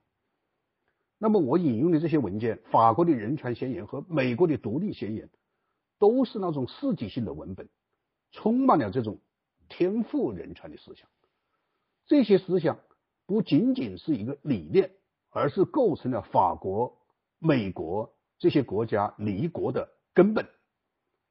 比方说，美国的先贤在创立美国这个过程当中，这些立国的先贤们，他们就非常的鲜明的充满了这些思想，而且他们把这些思想演变成为美国的宪法。演变成为美国的立国思想，也演变成美国的治国根本。这是第一条。第二条就是社会契约思想的确立。这一条他在说什么呢？就说政府是怎么样产生的，政府的权力从哪里来啊？来源何处？怎么样政府才是一个正当的政府，是一个合法的政府？那么我们知道，启蒙思想家卢梭认为，这其实是一种契约的行为啊。他强调社会契约论，他讲到这是一种契约。卢梭的契约是在讲什么呢？他在讲所有的政府权利其实来源于公民权利的一种让渡。卢梭认为，人生而自由，但却无望不在枷锁之中。而这个枷锁就是国家。罗梭提出，国家创建的理性逻辑是这样的：他说，人类想要生存，个体的力量是微薄的，个人的权利、快乐和财产，在一个有正规政府的社会，比在一个无政府的、人人只顾及自己的社会，能够得到更好的保护。可行的办法就是集合起来，形成一个联合体，即国家。所以卢梭认为，国家的目的就是在于保护每个成员的人身与财产。国家只能是自由的人民自由协议的产物。人生而自由与平等，人们通过订立契约来建立国家。所以，国家就是人民契约的。一个结合体。我们看罗梭的这种社会契约论，它最核心的一个观点就是，国家的主权在人民，政府只是人民的受托方，是法律的执行者，是统治者与被统治者的一种契约。按照这种契约的理论，人民和政府之间的契约是一种。权利与义务的关系，啊，这是一种权利和义务的关系。怎么解释？就说人民通过纳税雇佣政府来为民众服务，因为一个人没有办法建立国防军，一个人又没有办法建立治安警察部队，于是人们通过让渡自己的权利，通过自愿缴纳一些税款，委托政府来组建军队、组建警察，来保卫国家。维护社会治安，因此，军队和警察一定是属于国家、属于人民，而不是属于某个政党，更不是某个领袖人物的护院家丁。我们知道，在美国或者在欧洲，任何一个居民、一个纳税人，他在年底都会收到一个清单，这个税单上面清清楚楚记载着什么呢？第一，就是记载着你这一年给政府交纳了多少税，包括州税和联邦税。那么这些税用在什么地方，也有一个清清楚楚的清单。它的左边是你交了多少税，右边是这些税去做了什么。好比说，供养军队用了多少，供养警察用了多少，用于社区的建设多少，这个这个用于这个办学校多少，办幼儿园多少，改造环境多少，这个这个垃圾处理多少。所以他是会清清楚楚，他会给一个纳税人一个非常清楚明白的交代，这就是纳税人的这个意义。第三个啊，这个启蒙运动，我们来梳理它成果。第三个方面就是主权在民思想，主权在民啊，就是政府权力的来源的正当性的确立。我们知道启蒙运动所形成的天赋权利的思想，保证了主权在民的政治原则，这个也奠定了整个西方现代民主政治的理论基础。我们看美国人的独立宣言啊，独立宣言，独立宣言这样写的：为了保障这些权利，人类才在他们之间建立政府。而政府之正当权利是经被治理者的同意而产生的，这一点非常清晰。独立宣言写道：“为了慎重起见，成立多年的政府是不应当由于轻微的和短短暂的原因而予以变更的。过去的一切经验也说明，任何苦难只要是尚能忍受，人类都宁愿容忍。”而无意为了本身的权益，便废除他们久已习惯的政府。但是，当追逐同一目标的一连串滥用职权和强起豪夺发生，证明政府企图把人民置于专政统治之下时，那么人民就有权利也有义务来推翻这个政府，并为他们的未来的安全建立新的保障。所以。祖传在民的这种政治原则，在今天就演化成这种全球的普遍的纳税人意识，纳税人才是社会的主体，政府不过是纳税人雇佣的仆人。为了使纳税人的意志得以贯彻始终，所以才有议会政治、明显政府和政党轮替这一系列的政治体制设计，使。主权在民的这一政治原则能够得到保障，这是第三个方面。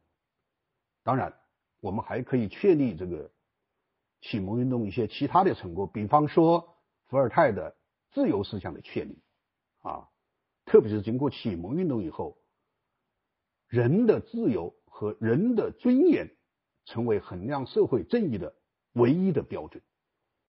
再比如说。孟德斯鸠关于法治思想的确立啊，他在他的这个整个体系里面说的非常的清楚啊。那么我在前面为什么要来梳理这一些启蒙运动的思想成果呢？那么这些思想成果在今天的欧洲当然已经是非常普遍的社会存在，但是我认为在中国，我们今天来讲这个还有非常强烈的现实意义，因为。我们今天所面临的现实状况，是还停留在一些远离人类文明的这种洗脑的阶段。比方说，我们经常听到什么“打江山、坐江山”之类的概观念；比方说，啊，有些领导人说要想变天，必须拿两千万人头来换的这个所谓的观念。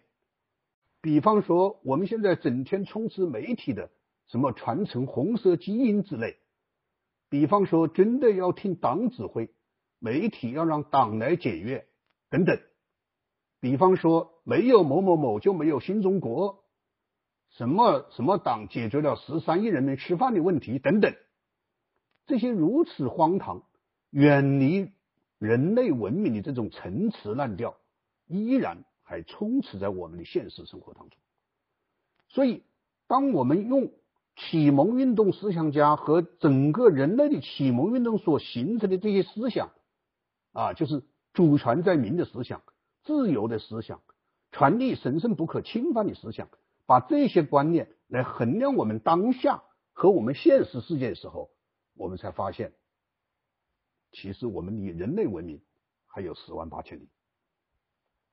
啊，第一个问题我就简单讲到这个地方。那么我先说第二个，再说第二个问题，就是中国式启蒙的特点。呃，上次有人问到，就是关于中国式启蒙啊，关于中国式的启蒙，这个它有什么特点？它怎么发生？这个我想从两个角度来说一下中国式的启蒙啊。要如果说它有特点，一个非常重要的特点就是中国的启蒙。和中国的近代化要远远晚于欧洲啊，晚于欧洲。这个晚啊，起步晚是一个非常重要的特点，因为后面很多问题都是因为这个晚啊来展开。那么中国的近代化比西方大约晚了多长时间呢？我认为晚了将近四百年。啊，晚了将近四百年。西方近代化的起点是十五世纪，啊，人类历史学家都普遍认为，从五世纪到十五世纪是人类的中世纪，而中世纪的终结就是西方近代化的开端，啊，开端。我我是这样来判断这个啊，这个西方的近代化的这种这个时间表啊。我们知道，在一四九二年，西班牙卡萨蒂利亚的这个国王伊莎贝拉和哥伦布签订了一个协议，这个协议叫《圣塔菲协定》。圣塔菲是一个小镇，这个小镇在西班牙的南部，在格林纳达的这个。这个皇，这个这个城，呃，城格林纳达，格拉拉达是一个城啊，是一个呃伊斯兰教的最后一个王国的城堡，在它的下面。我们曾经去过这个小镇，叫圣塔菲。那么圣塔菲的协定是什么呢？圣塔菲的协定是西班牙的国王王室，就是卡萨蒂利亚王室和哥伦布所签订的这个协定。这个协定的主要的内容是由卡萨蒂利亚王室来资助哥伦布去探险，而所有后来所发生的这一切都是圣塔菲协定的成果。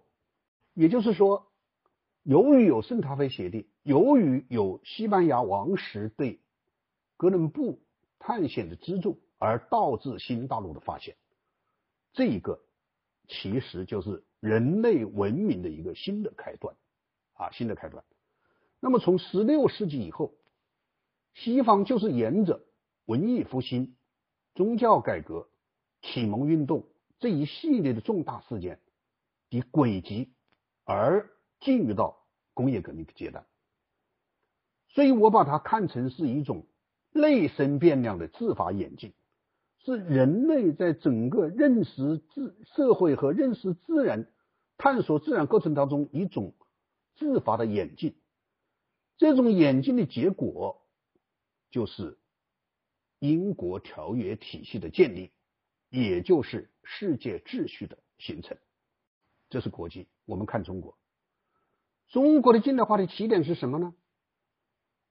中国近代化的起点是十九世纪上半叶的鸦片战争，就是一八四零年所发生的鸦片战争。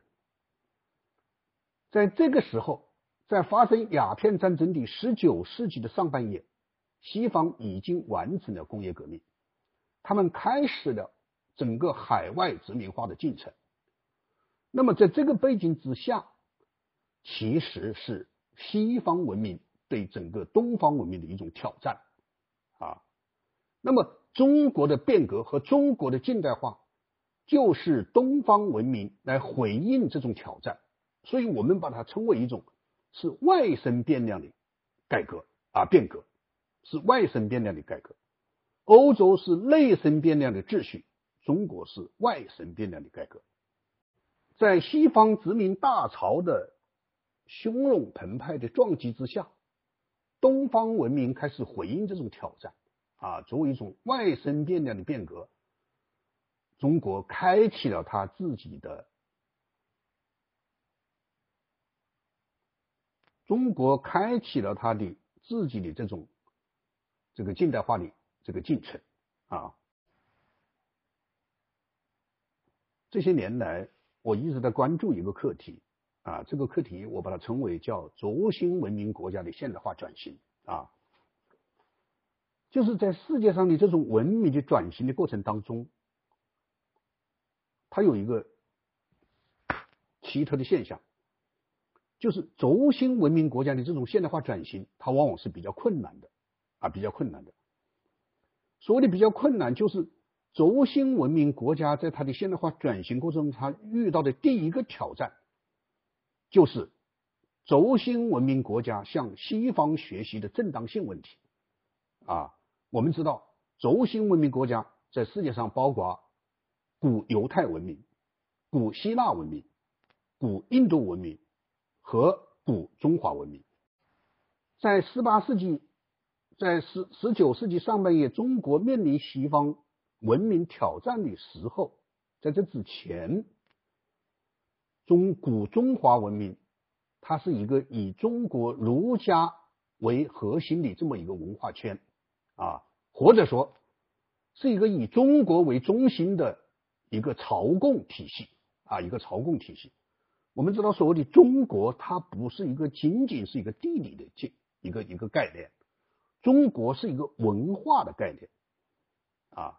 因为中国在它的古代有令人骄傲的所谓的儒家文明，所以中国人在近代过程当中，他一直强调叫。夷夏之分，所谓夷夏之分是什么呢？夷指的是西方，是夷是落后的，而夏是指的华夏，华夏是文明的中心，是先进的，是发达的，是值得荣耀的、值得骄傲的这种文明体系。所以，当这种文明受到外来挑战的时候，他遇到一个最大的问题，就是他本能的排斥外来的文明。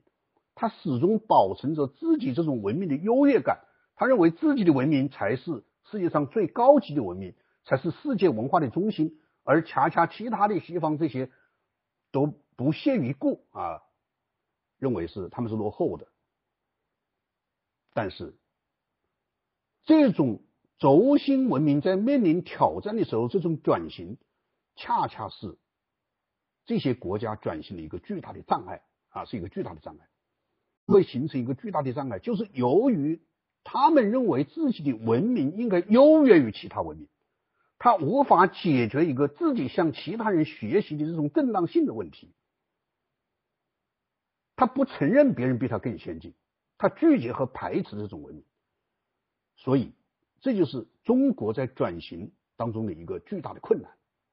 同时，当中国的近代化转型的时候，帝国列强就是近代化转型的学习目标和帝国列强的金船猎炮是叠加的一种印象。当西方文明出现在我们面前的时候，如果我们把它当成学老师，这个老师是强大的，是傲慢的，是凶悍的，是蛮横的。所以面对这么一种西方文明的挑战的时候，当时。知识分子和精英阶层已经没有一种从容的心态来面临这种挑战，和中国在明末清初的那种礼仪之争之前的中西方精英的交流的态度大大发生了变化。我们知道，在中西方文明交流历史上有一个很重要的事件，叫礼仪之争啊，礼仪之争。所谓的礼仪之争是指的明朝以利玛窦为代表的西方传教士，他们来到中国，啊，对中国传播基督教文明。到了清初的时候，由于教皇和中国皇帝的之间的冲突，而发生了一场悲剧。啊，这个事情被称为礼仪之争。我今天不是来展开这个礼仪之争，我只是说，到了一八四零年，当西方文明呢挑战东方文明的时候，中国的知识分子和中国的精英阶层已经没有在明代的时候那种东西方文明交流时的那种平等和从容的心态。我们知道，在利玛窦时代。在利玛窦来到中国的那个时代，也就是东西方文明刚刚开始交融的时候，双方的态度是平等的，是从容的，是不卑不亢的。我们可以看利玛窦和徐光启的关系，啊，我们从中可以看到西方传教士对中华的儒家文明给予足够的尊重，同样。中国的儒家学者和中国朝廷的高官对基督教文明也是予足够的尊重。传教士在那个时候给中国带来西方的基督教和科学技术，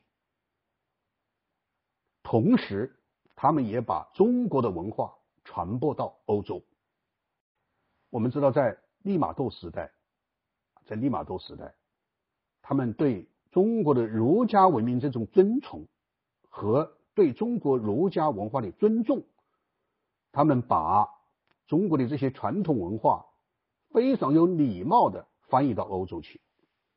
我们可以想象当时在法国的场景啊，由于利玛窦带到西方去的中国的文学作品《赵氏孤儿》被伏尔泰。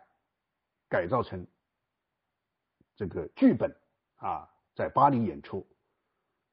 就说在当时的巴黎上流的沙龙里面，那些高贵的女性一边读《赵氏孤儿》，一边品尝中国的红茶，对中国的文化津津乐道。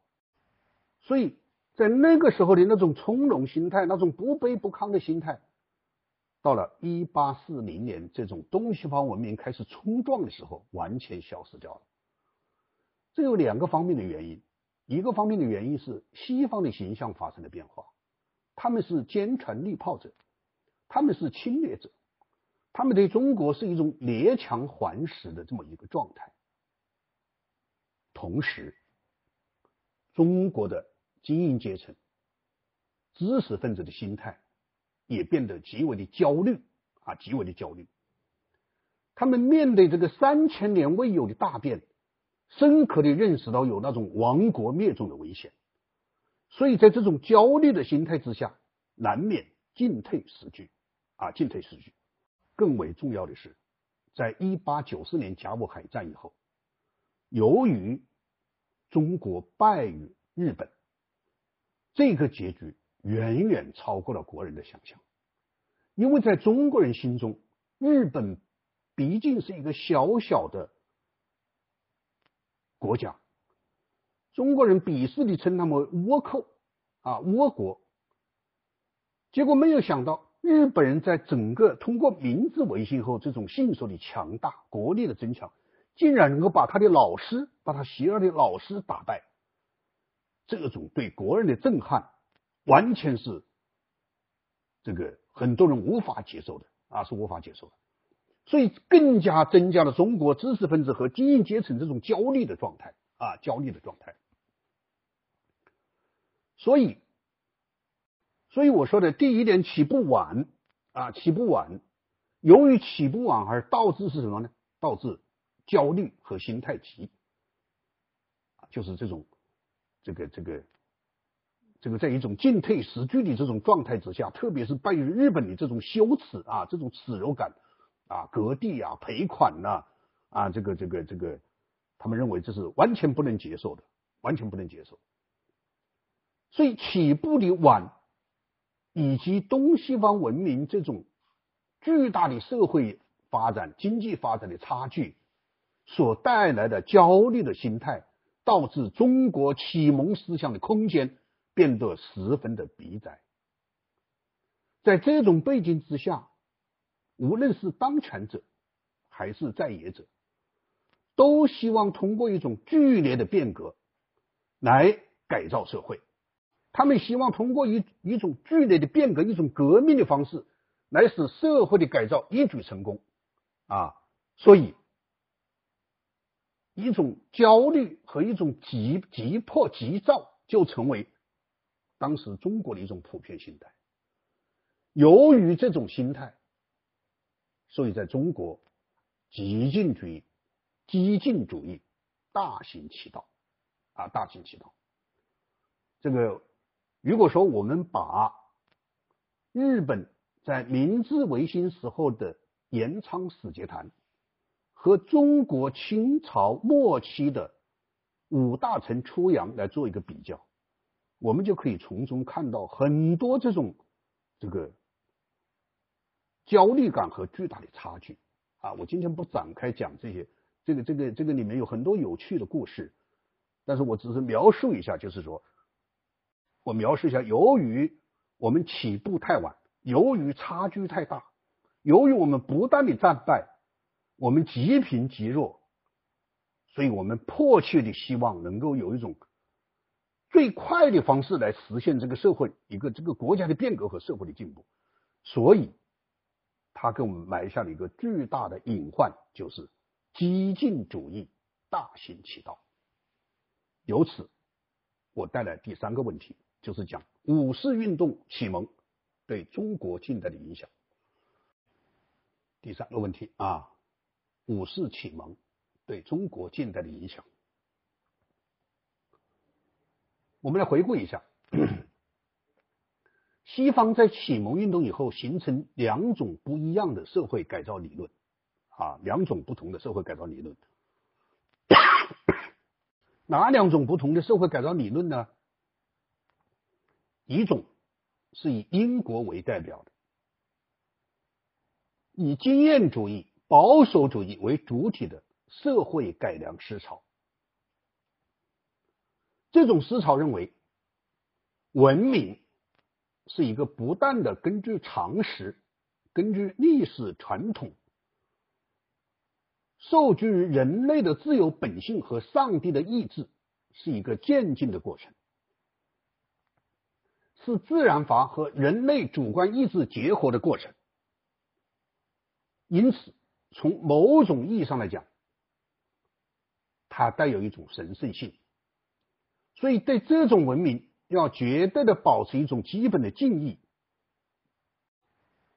保持一种基本的敬意、理性的评价和基本的传承，不能简单的予以否定。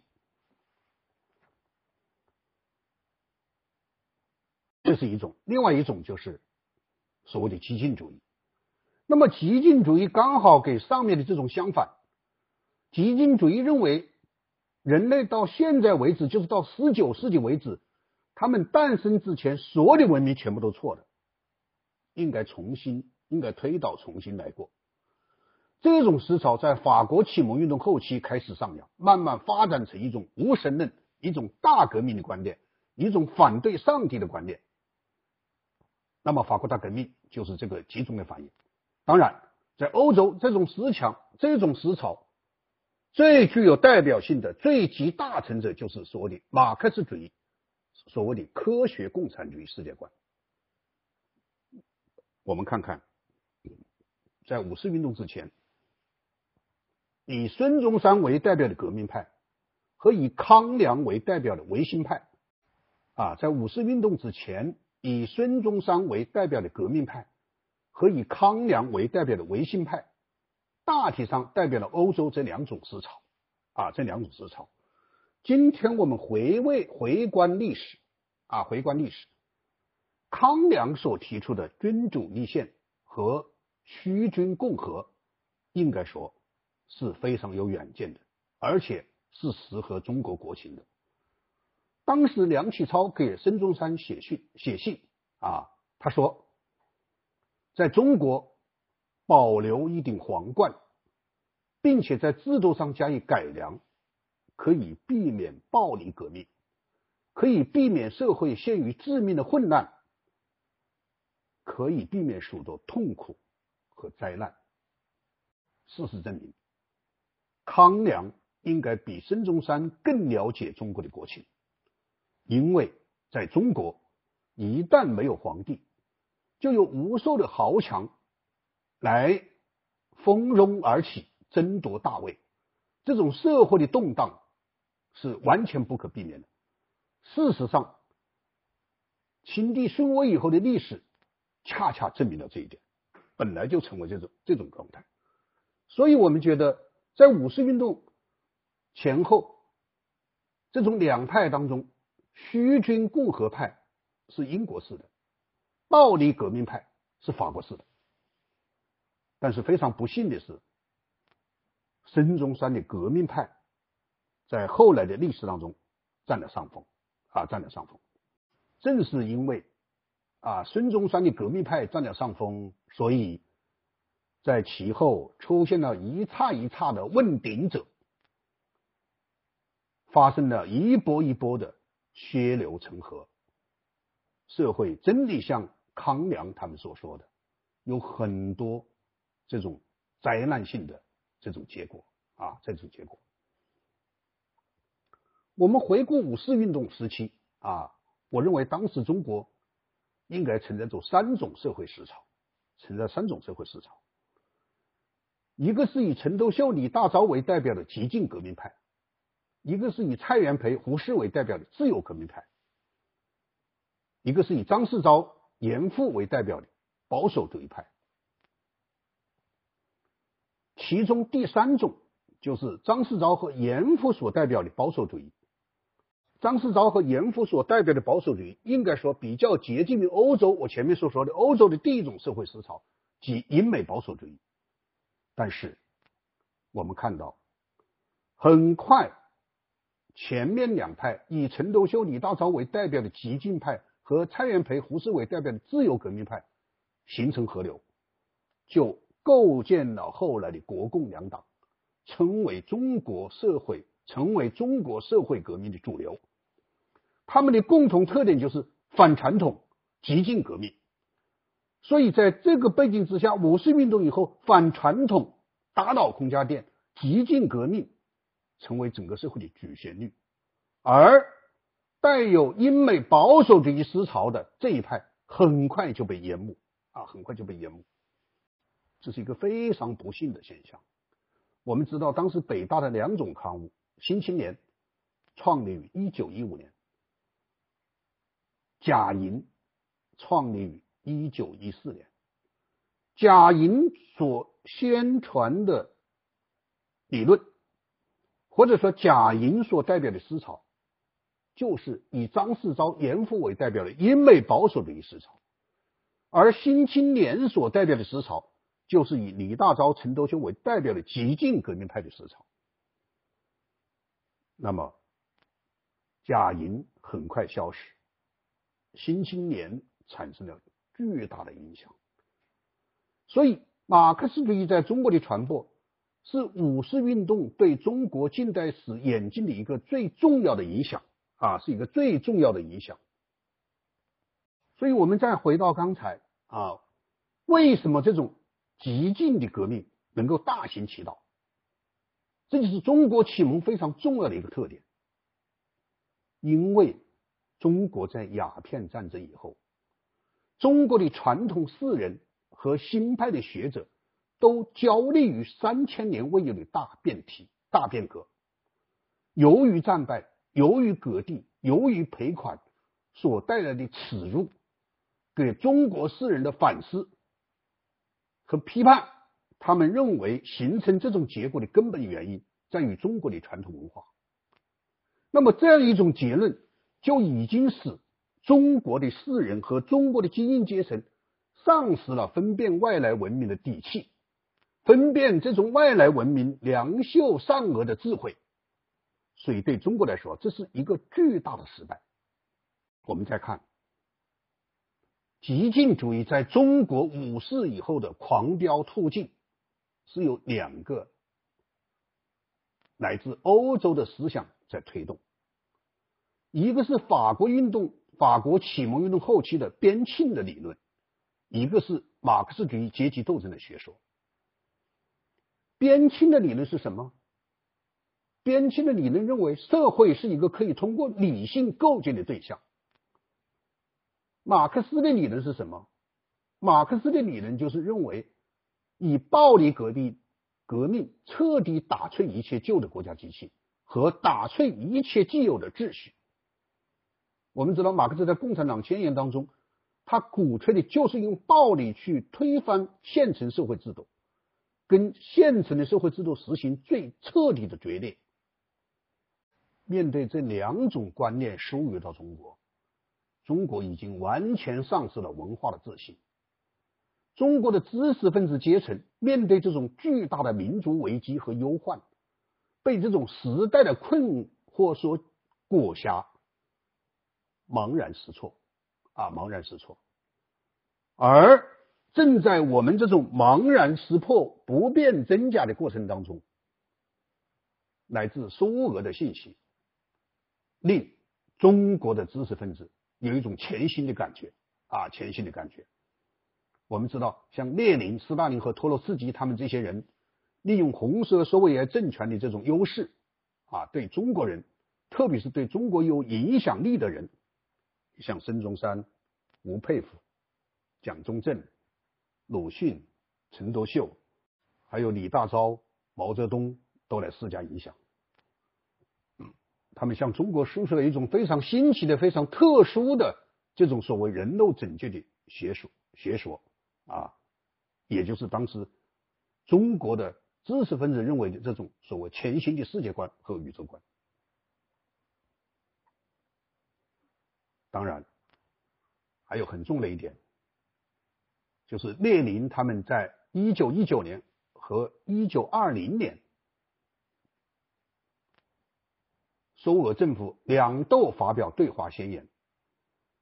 这个对华宣言的主要内容是要宣称废除帝俄时代的不平等条约，要归还中国的失地，并且放弃庚子赔款和俄国部分的所有特权，建立恢复外交关系等等。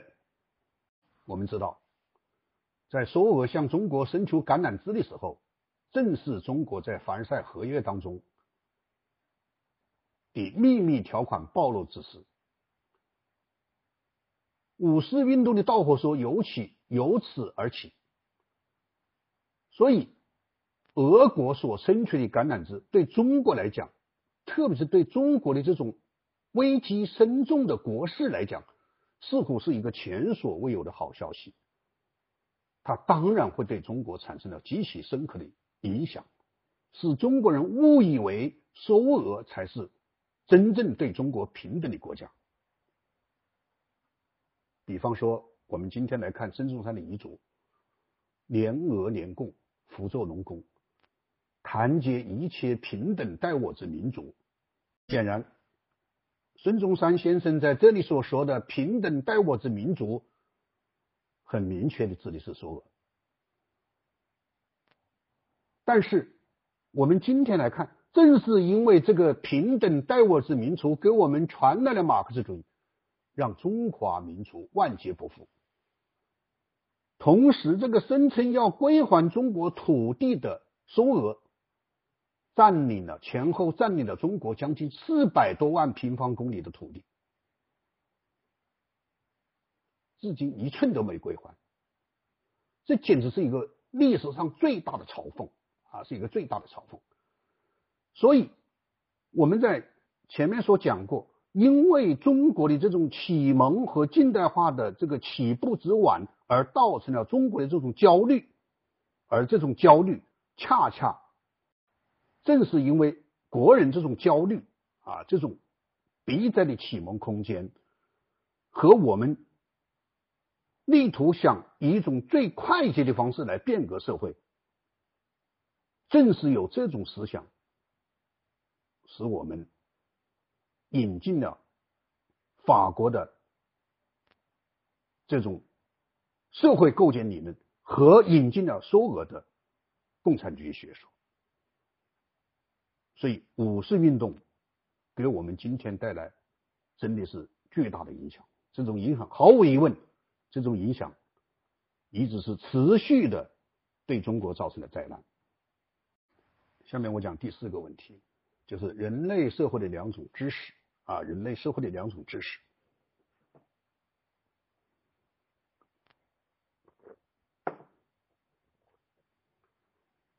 人类社会有哪哪两种知识呢？我们说，其实就是科学和宗教。科学和宗教，我们可以这样来理解，就是人类社会有一种知识是可以通过逻辑来推导，可以通过受控试验来反复证明的知识。这种知识，我们把它称为科学。好比说，一加一等于二；好比说，水在零度的时候会结冰，在一百度的时候可以沸腾。好比说勾股定理所确定的勾三股四玄五啊，好比说还有其他一系列我们通过试验、通过观察所得到的这些知识，我们把它统统称为科学或者是自然科学。那么还有另外一种知识，这种知识它是无法用逻辑来推导，也无法用。受控实验来证明这种知识是超验的。那么，对这种知识的认知，对后一种知识的认知，取决于人对生命的态度。所以我们把第一种知识称为科学，把第二种知识称为宗教或者精神信仰。我们知道，在启蒙运动后期啊，在法国的启蒙运动后期。形成了一股强大的反基督教信仰的趋势，是无神论大行其道，把宗教说成是傻子遇到骗子，是愚昧加上欺骗，以一种非常浅薄的立场来解读基督教信仰，使启蒙运动走向了另外一个极端。但是，法国的这种浅薄的这种对宗教的认识，使德国的思想家出面来纠正了他们的这些偏见啊，在这些方面做出很大贡献的就是康德，就是康德啊，康德可以说在这个方面为人类做出了卓越的贡献。那么康德是怎么来来阐述的呢？啊，康德从两个维度来阐述了他的想法啊，就是知识理性和。道德良知，康德认为，知识理性并不能解决宗教信仰问题，就像中世纪的经验哲学家不能通过理性来证明上帝的存在，法国的无神论者也不能通过理性来否定上帝的存在。为什么？因为建立在经验之所之经验基础之上的这种知识理性。是没有办法解决超验的形而上学问题的，所以康德认为，宗教信仰宗教信仰是建立在与经验无关的。康德认为，宗教信仰是建立在与经验无关的实践理性之上的。他所说的实践理性，就是道德世界啊，就是道德世界。所以你看。康德把上帝存在的基础从外在的自然世界转向了人的内心世界。康德认为，上帝不在自然之中，而是在人的内心深处。内心深处，在道德和良知之中。我们看到，啊，我们看到，康德其实他是在两条战线上作战啊。为什么说他在两条战线作战呢？因为他一方面为科学来向宗教争取地盘，另外一方面他为宗教向科学争取地盘。所以康德的努力啊，康德的努力，他是力图想通过这种井水不犯河水的方式，为科学和宗教各自都找到自己独立的领域啊，独立的领域。所以海业海列说过啊，海列说过，康德在科学领域把上帝赶出去，在道德领域把上帝请回来啊。康德的这种评价是非常准确的啊，是非常准确的。那么，我们承认人类社会的两种知识有什么意义呢？我们来讲这个问题有什么意义呢？因为人的存在是有两个维度的啊，我觉得人的存在有两个维度。所谓的两个维度，一个就是他社会的维度啊，一个人在社会上生存，他有各种各样的角色。啊，他也有各种各样的职业，但是这不是他的全部。一个人的存在还有一个信仰的或者说精神的维度啊，精神的维度，或者说我们既生活在一个物质的世界，也生活在一个灵魂的世界啊，一个灵魂的世界。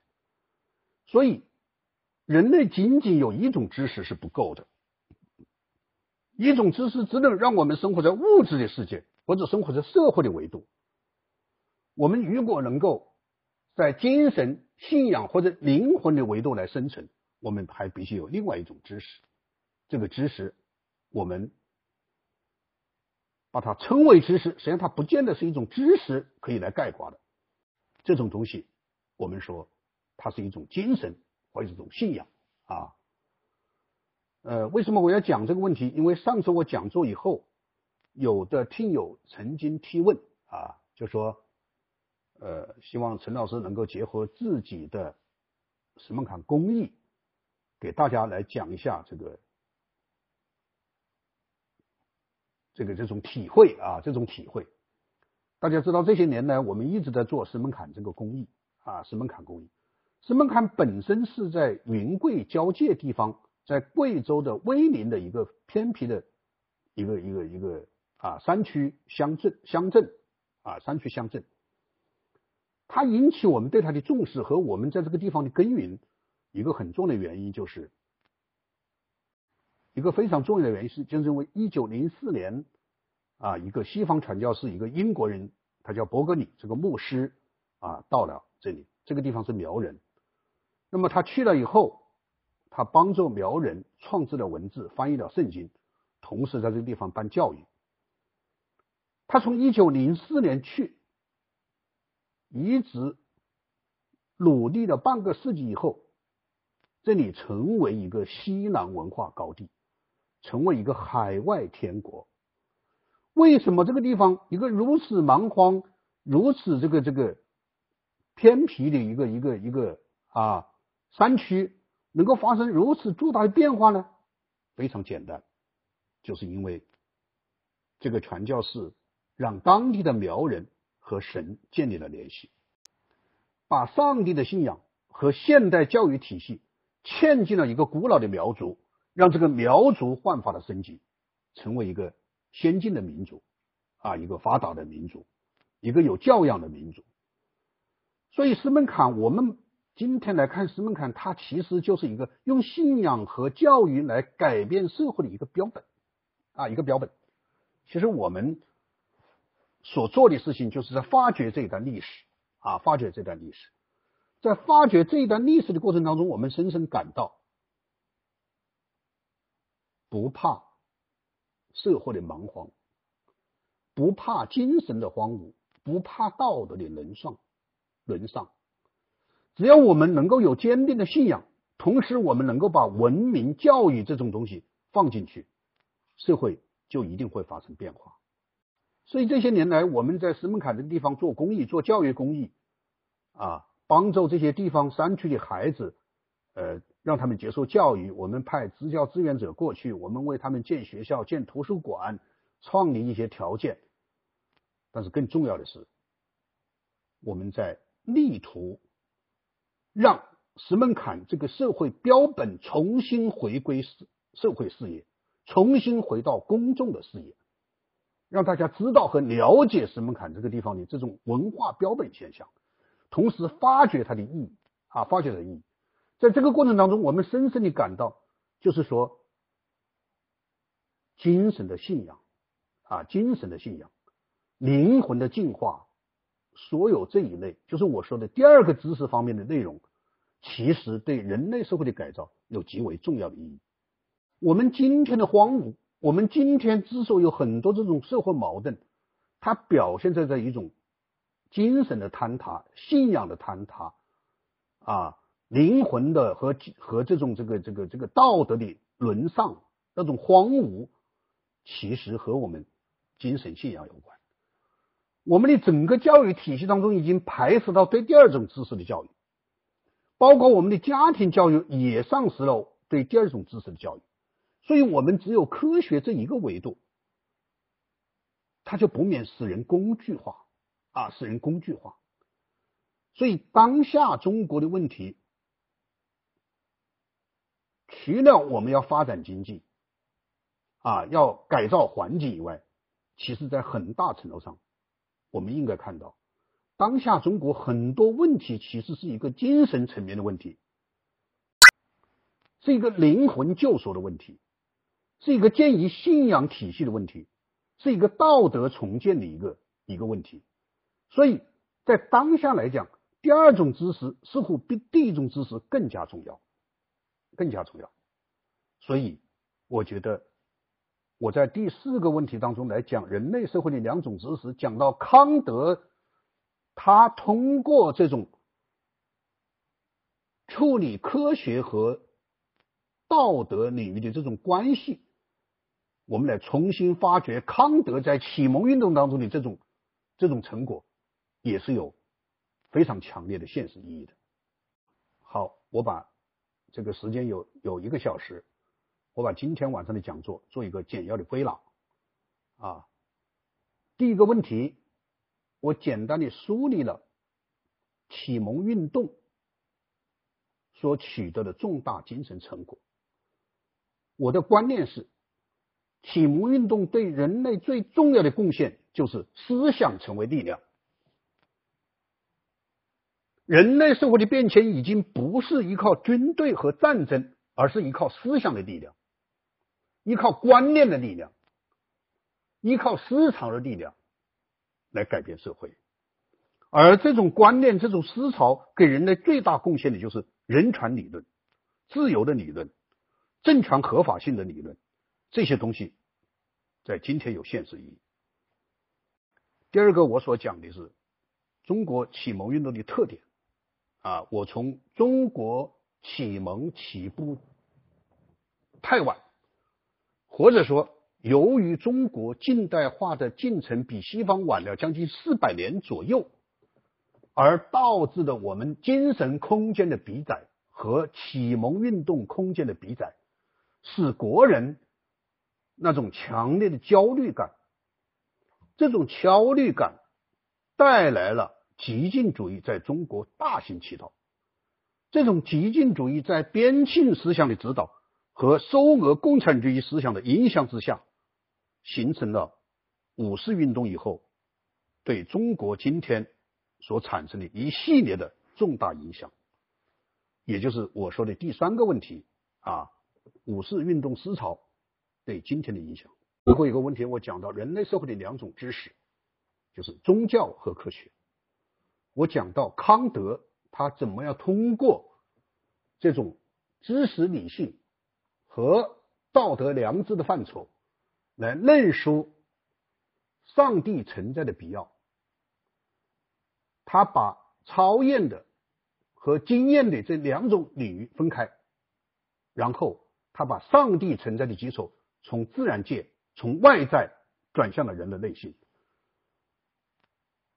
同时。我通过介绍石门坎这么一个文化标本，来强调在当下的中国，第二种知识特别重要，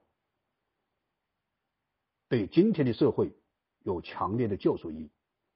好的，我就讲这么多，谢谢大家。